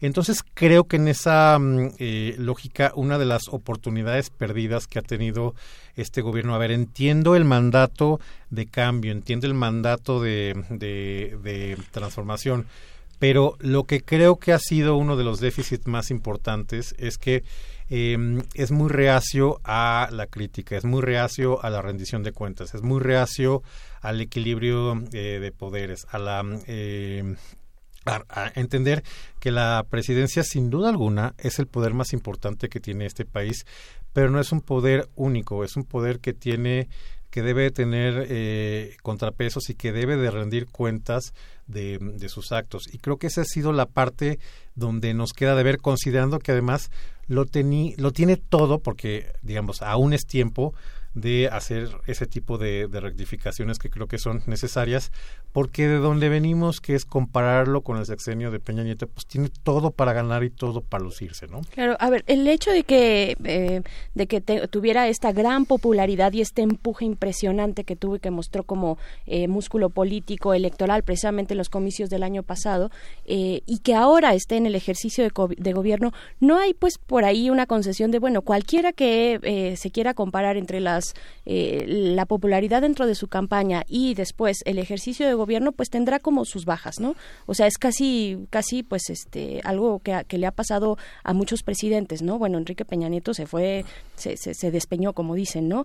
Pero, pero eso es, pero eso es algo de esperarse, ¿no? O sea, tal vez, yo no sé si todo, si todo el mundo esperaba este gran tsunami que cubriera, también estas elecciones cuando ya está probándose en el gobierno eh, y no nada más hablando eh, fuerte desde campaña, ¿no? Eh, ¿cómo, podríamos hacer también esa distinción o cómo lo ves tú? Mira, eh, pues evidentemente eh, sigue gozando del periodo de luna de miel, ¿no? Sigue siendo una popularidad. ¿Seguimos ahí? yo creo que seguimos ahí, no, no se ha mm, terminado. Pero a ver, también hay que entender una cosa muy peculiar. López Obrador ganó con el 53% de los votos el, para la Cámara de Diputados, Moreno obtuvo, si mal no recuerdo, el 32% de los votos. Por ahí, si le sumamos la parte cacahuatera que le aportó el PT y mm. el PES, hoy sin registro, pues está abajo de abajo de 40. A lo que voy es que creo que había una voluntad el año pasado de sí que ganara López Obrador, pero que hubiera contrapesos. Después la clase política, los que se, mm, eh, se fueron de sus respectivos partidos para engrosar las filas de Morena, han generado estas mayorías legislativas. Mm. Pero yo creo que no hay que olvidar o no hay que perder de vista esos dos puntos. Un gran mandato hacia López Obrador, pero también no darle un cheque en blanco, sino tal vez con ciertos eh, contrapesos que los arreglos de la clase política, los arreglos de los partidos pervirtieron por completo y por eso estamos en el escenario en el que estamos. Sí, en efecto, este gobernar desgasta, pero si te fijas, en México ha ocurrido una cosa muy peculiar, que es que con excepción de Peña Nieto, que ha de haber acabado pues, con niveles de aprobación del 15. Sí, abajo de 20. Sí, abajo de 20. Eh, Calderón Cedillo y Fox eh, acabaron con niveles de aprobación arriba del 60%. Esto es, que termines bien el, el, mandato no significa que puedas este, ganar em, eh, elecciones. Y probablemente no sabemos qué vaya a pasar con, con López Obrador o si empiece ya eh, a acusar desgaste por pues por todo lo- todas las medidas que se están que se están tomando, que se están haciendo eh, en este momento. Porque mal que bien, creo que también algo que, que refleja el resultado electoral de ayer, sí es una elección pequeña, peculiar, este fueron seis estados nada más, estados, digo, Quintana Roo, Aguascalientes no son estados particularmente eh, grandes, solamente dos de gobernador, pero a ver si este no es el principio de algo que se podrá confirmar en el 2020 y tal vez en el 2021, que es que eh, el PRI desapareció, digamos, como que la contienda era entre Morena, qué más podía seguir avanzando y qué podía defender eh, eh, el PAN. Entonces, pues vamos a ver si por ahí se empieza eh, a configurar este, esta nueva eh, tendencia de, de- de competencia eh, partidaria de gobierno y de, eh, y de oposición y a ver qué tanto, porque mal que bien, pues va a llegar el, el, el 21 y los ciudadanos vamos a tener la opción de anular nuestros votos. Y si no anulamos los votos, pues las opciones están ahí en la mesa y van a ser esas, no van a ser otras. Entonces, eh, a ver qué tanto acusa eh, desgaste o se incrementa, digamos, el, el- el- el caudal político de López Obrador, además con la, mm, la, la- la amenaza de la revocación del mandato y que él mismo vuelva a aparecer Sí. en la... En la eh, boleta. bueno, a un lado. a un lado, ¿no? Sí. El de, digamos, y, y como en realidad ha seguido siendo en, en los procesos electorales, que en realidad es, aunque no esté en la boleta, él Está. es el, el candidato que está presente, Sí, ¿no? es, es, es muy interesante también todo este proceso porque finalmente también él dio muchísimas expectativas al, al colocar a la independencia, a la Revolución Mexicana como los antecedentes de una transformación en la que en la que se colocaba como uno de los protagonistas y con la ambición declarada de ser tal vez la tener la posibilidad de ser el presidente más querido de México. Pero hay una hay una hay una parte el PRI reafirmó eh, enderezó el rumbo de un estado que quiso este colocarse como centro nuevamente de la de todo el poder en México con las reformas que impulsó y que le tardaron seis años, ¿no? Digo, la última reforma, ¿cuándo fue? ¿Fue 2016? La última reforma, digamos que de la, la consolidación de un proyecto que se venía organizando, yo creo que desde la sucesión con Felipe Calderón, ¿no? Esta, este, este, este pacto. Pero comentábamos fuera del aire al iniciar esta conversación que Porfirio Díaz no pudo adueñarse del país en 30 años, pero la administración de Peña Nieto sí quiso adueñarse del país en 6 años, ¿no? Yo creo que esa parte de la cuarta transformación tendrá que ver, este, es un proyecto a largo plazo, la no reelección es una garantía, pero el desafío es que sigue, que sigue después con las reformas de Estado. Una de las reformas más importantes sea el tema, es el tema de la corrupción y el otro el de la Guardia Nacional, de justicia y algo que compromete también al ciudadano, que el ciudadano no tiene en sus manos la justicia, pero sí tiene en sus manos parte de la, del, del planteamiento de la corrupción. ¿no? ¿Tú cómo ves esas dos este, ecuaciones? Fíjate que ya- que tocas el tema de la Guardia Nacional, pues este es también otro de los cambios importantes que, que se han dado en esta eh, administración, porque contrariamente a lo que se esperaba, eh, digamos, en el discurso de campaña y en, y en, y en la trayectoria de ese proyecto político, pues ahora la apuesta fue por militarizar más eh, el país, ¿no? Sabemos que pues no solamente se van a eh, encargar de toda la profesionalización de, de, de la Guardia Nacional, sino que además ahora pues van a construir aeropuertos, en fin, van a tener un papel cada vez más, más importante en, en la vida pública del país. Pero por otro lado, también es eh, minar y, y volvemos al tema de cómo se reconfiguran las instituciones, minar al, al- a las Fuerzas Armadas. Lo que pasó en la Huacana la, mm, el, el lunes pasado y que de alguna manera se- ya se repitió, porque esto puede seguir teniendo efectos en, en, en Guerrero, esta cosa de, de, mm, de cambiar el paradigma de que el, eh, el, el ejército, las fuerzas armadas no responden ante ante a una agresión, pues también puede eh, generar pues un cambio muy muy importante digamos en, en la mística en, en la fortaleza de, de, de la corporación que independientemente de las denuncias este de derechos humanos y de toda la polémica en la que han estado eh, metidos tras eh, la realización de tareas de, de- seguridad pública, pues no olvidemos que se trata de una de las instituciones más valoradas y mejor evaluadas por este, la sociedad mexicana. Entonces, creo que ta- estamos en, como, como lo señalabas Miguel Ángel, estamos en un momento de grandes eh, definiciones. los gobiernos anteriores eh, fueron de alguna manera gradualistas, le apostaban por las reformas. Y aquí es más la lógica de los cambios eh, radicales y por supuesto pues esto genera la, eh, la polarización eh, pues que, que, estamos que estamos viendo. Nada más un comentario final porque ya estamos ahí medio más o menos todavía tenemos un poquito para, para ir este mm, que, no, que nos, nos vaya otro punto importante. También tiene que ver con la relación en el ámbito internacional y con la relación en Estados Unidos. Hoy también se habló en, este programa sobre puntualmente el caso de los, de los aranceles. Creo que estamos aquí mm, eh, pagando la culpa de una, de una estrategia. A ver, recordemos que cuando fue la toma de posesión, eh, no se habló de Donald Trump, no se habló de Estados Unidos, ¿no? en, el, en el discurso. Yo creo que eh, tenemos dos liderazgos en, en, México y en Estados Unidos bien peculiares. Por supuesto que lo más importante para los dos presidentes es velar por el interés doméstico, por el interés nacional de cada uno de los países.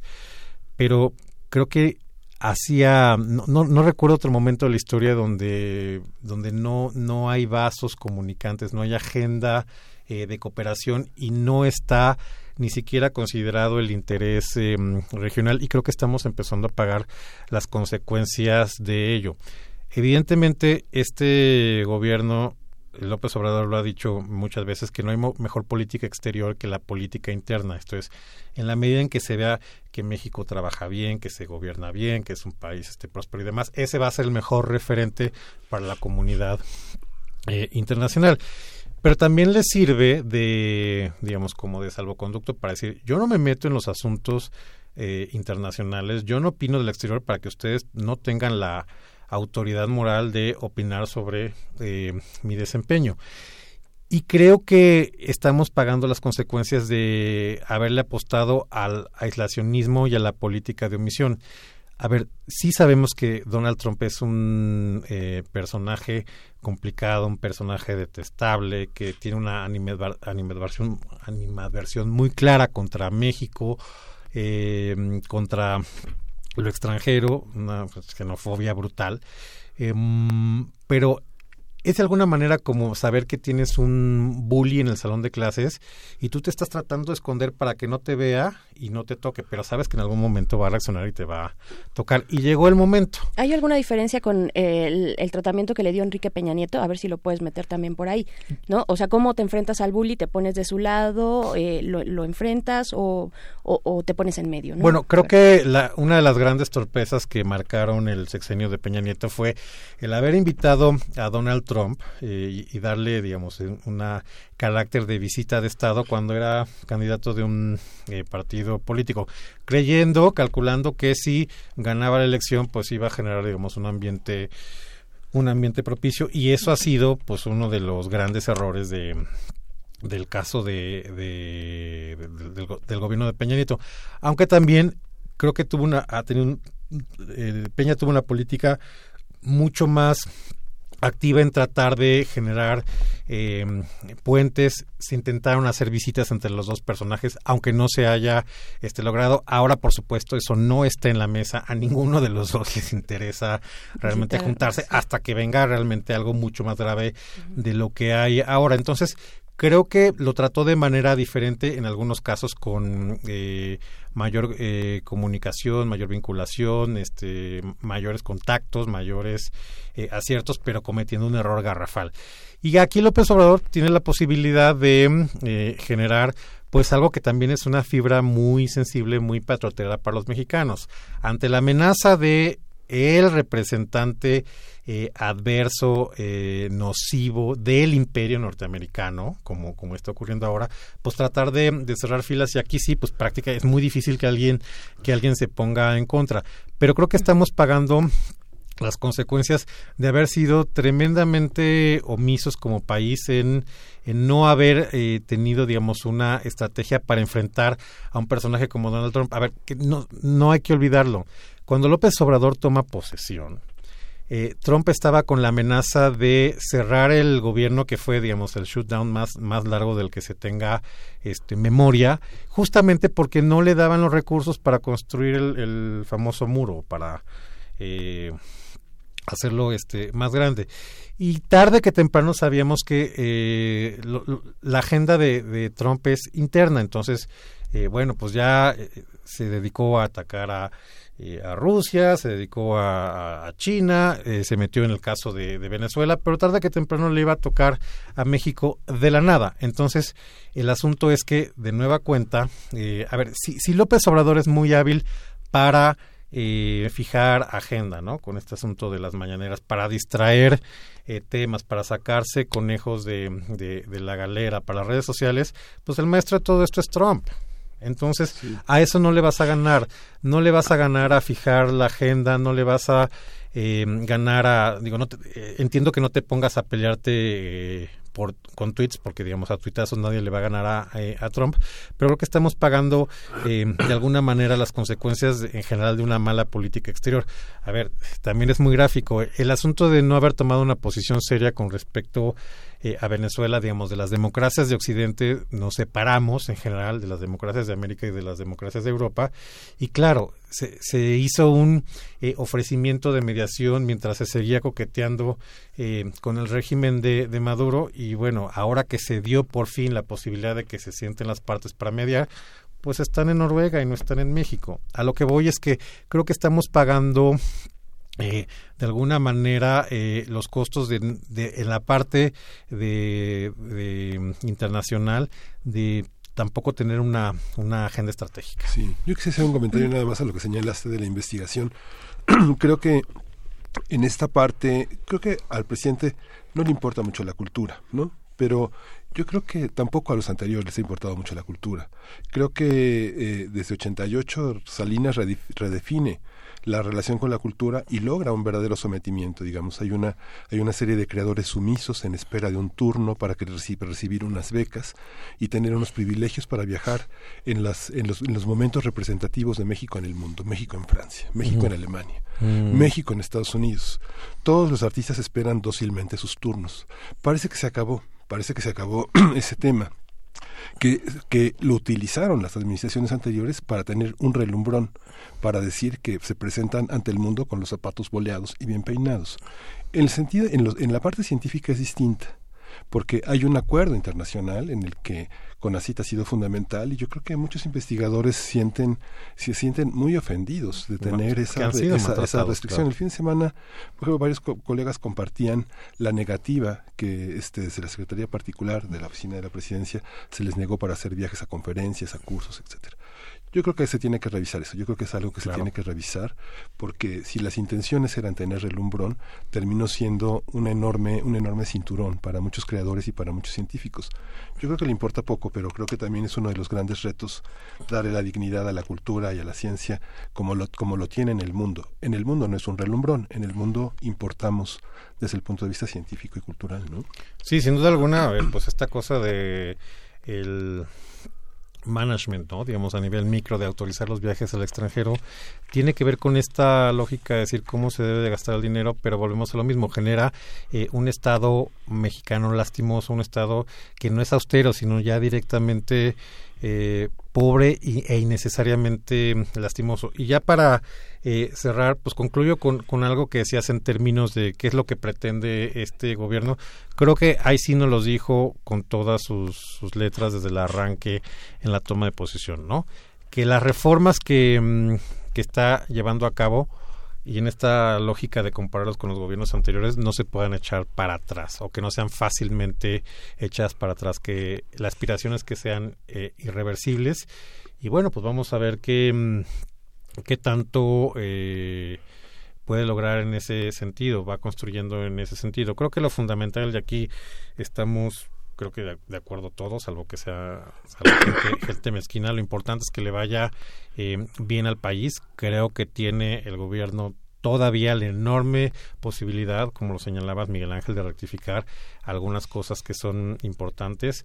Mal que bien, parece que no, pero ya llevamos casi el 10% del sexenio, o sea, no, no, tampoco este, tampoco, tampoco es tan poquito, entonces hay eh, todavía tiempo y recursos para poder eh, hacer un cambio de, rumbo y que genere, digamos, el, el mejor gobierno posible para la mayor cantidad de los mexicanos, para todos, ¿no? En el ideal. Claro, pues bueno, eh, imposible hablar hablar en solamente una mesa, pues de todo lo que se ha condensado dentro de estos primeros seis meses es muchísimo y el debate además sigue y debe debe seguir. Te agradecemos mucho, eh, Horacio Vives, doctor en ciencia política por la Universidad de Belgrano en Argentina, que hayas estado acá comentando. Muchas gracias. muchas gracias. Muchas gracias, Horacio. Nos vamos a despedir. Y ya nos vamos desde el último minuto. El señor Coconut y su conjunto vamos a escuchar de ellos los robots. Gracias. Esto fue primer movimiento. El mundo desde la universidad.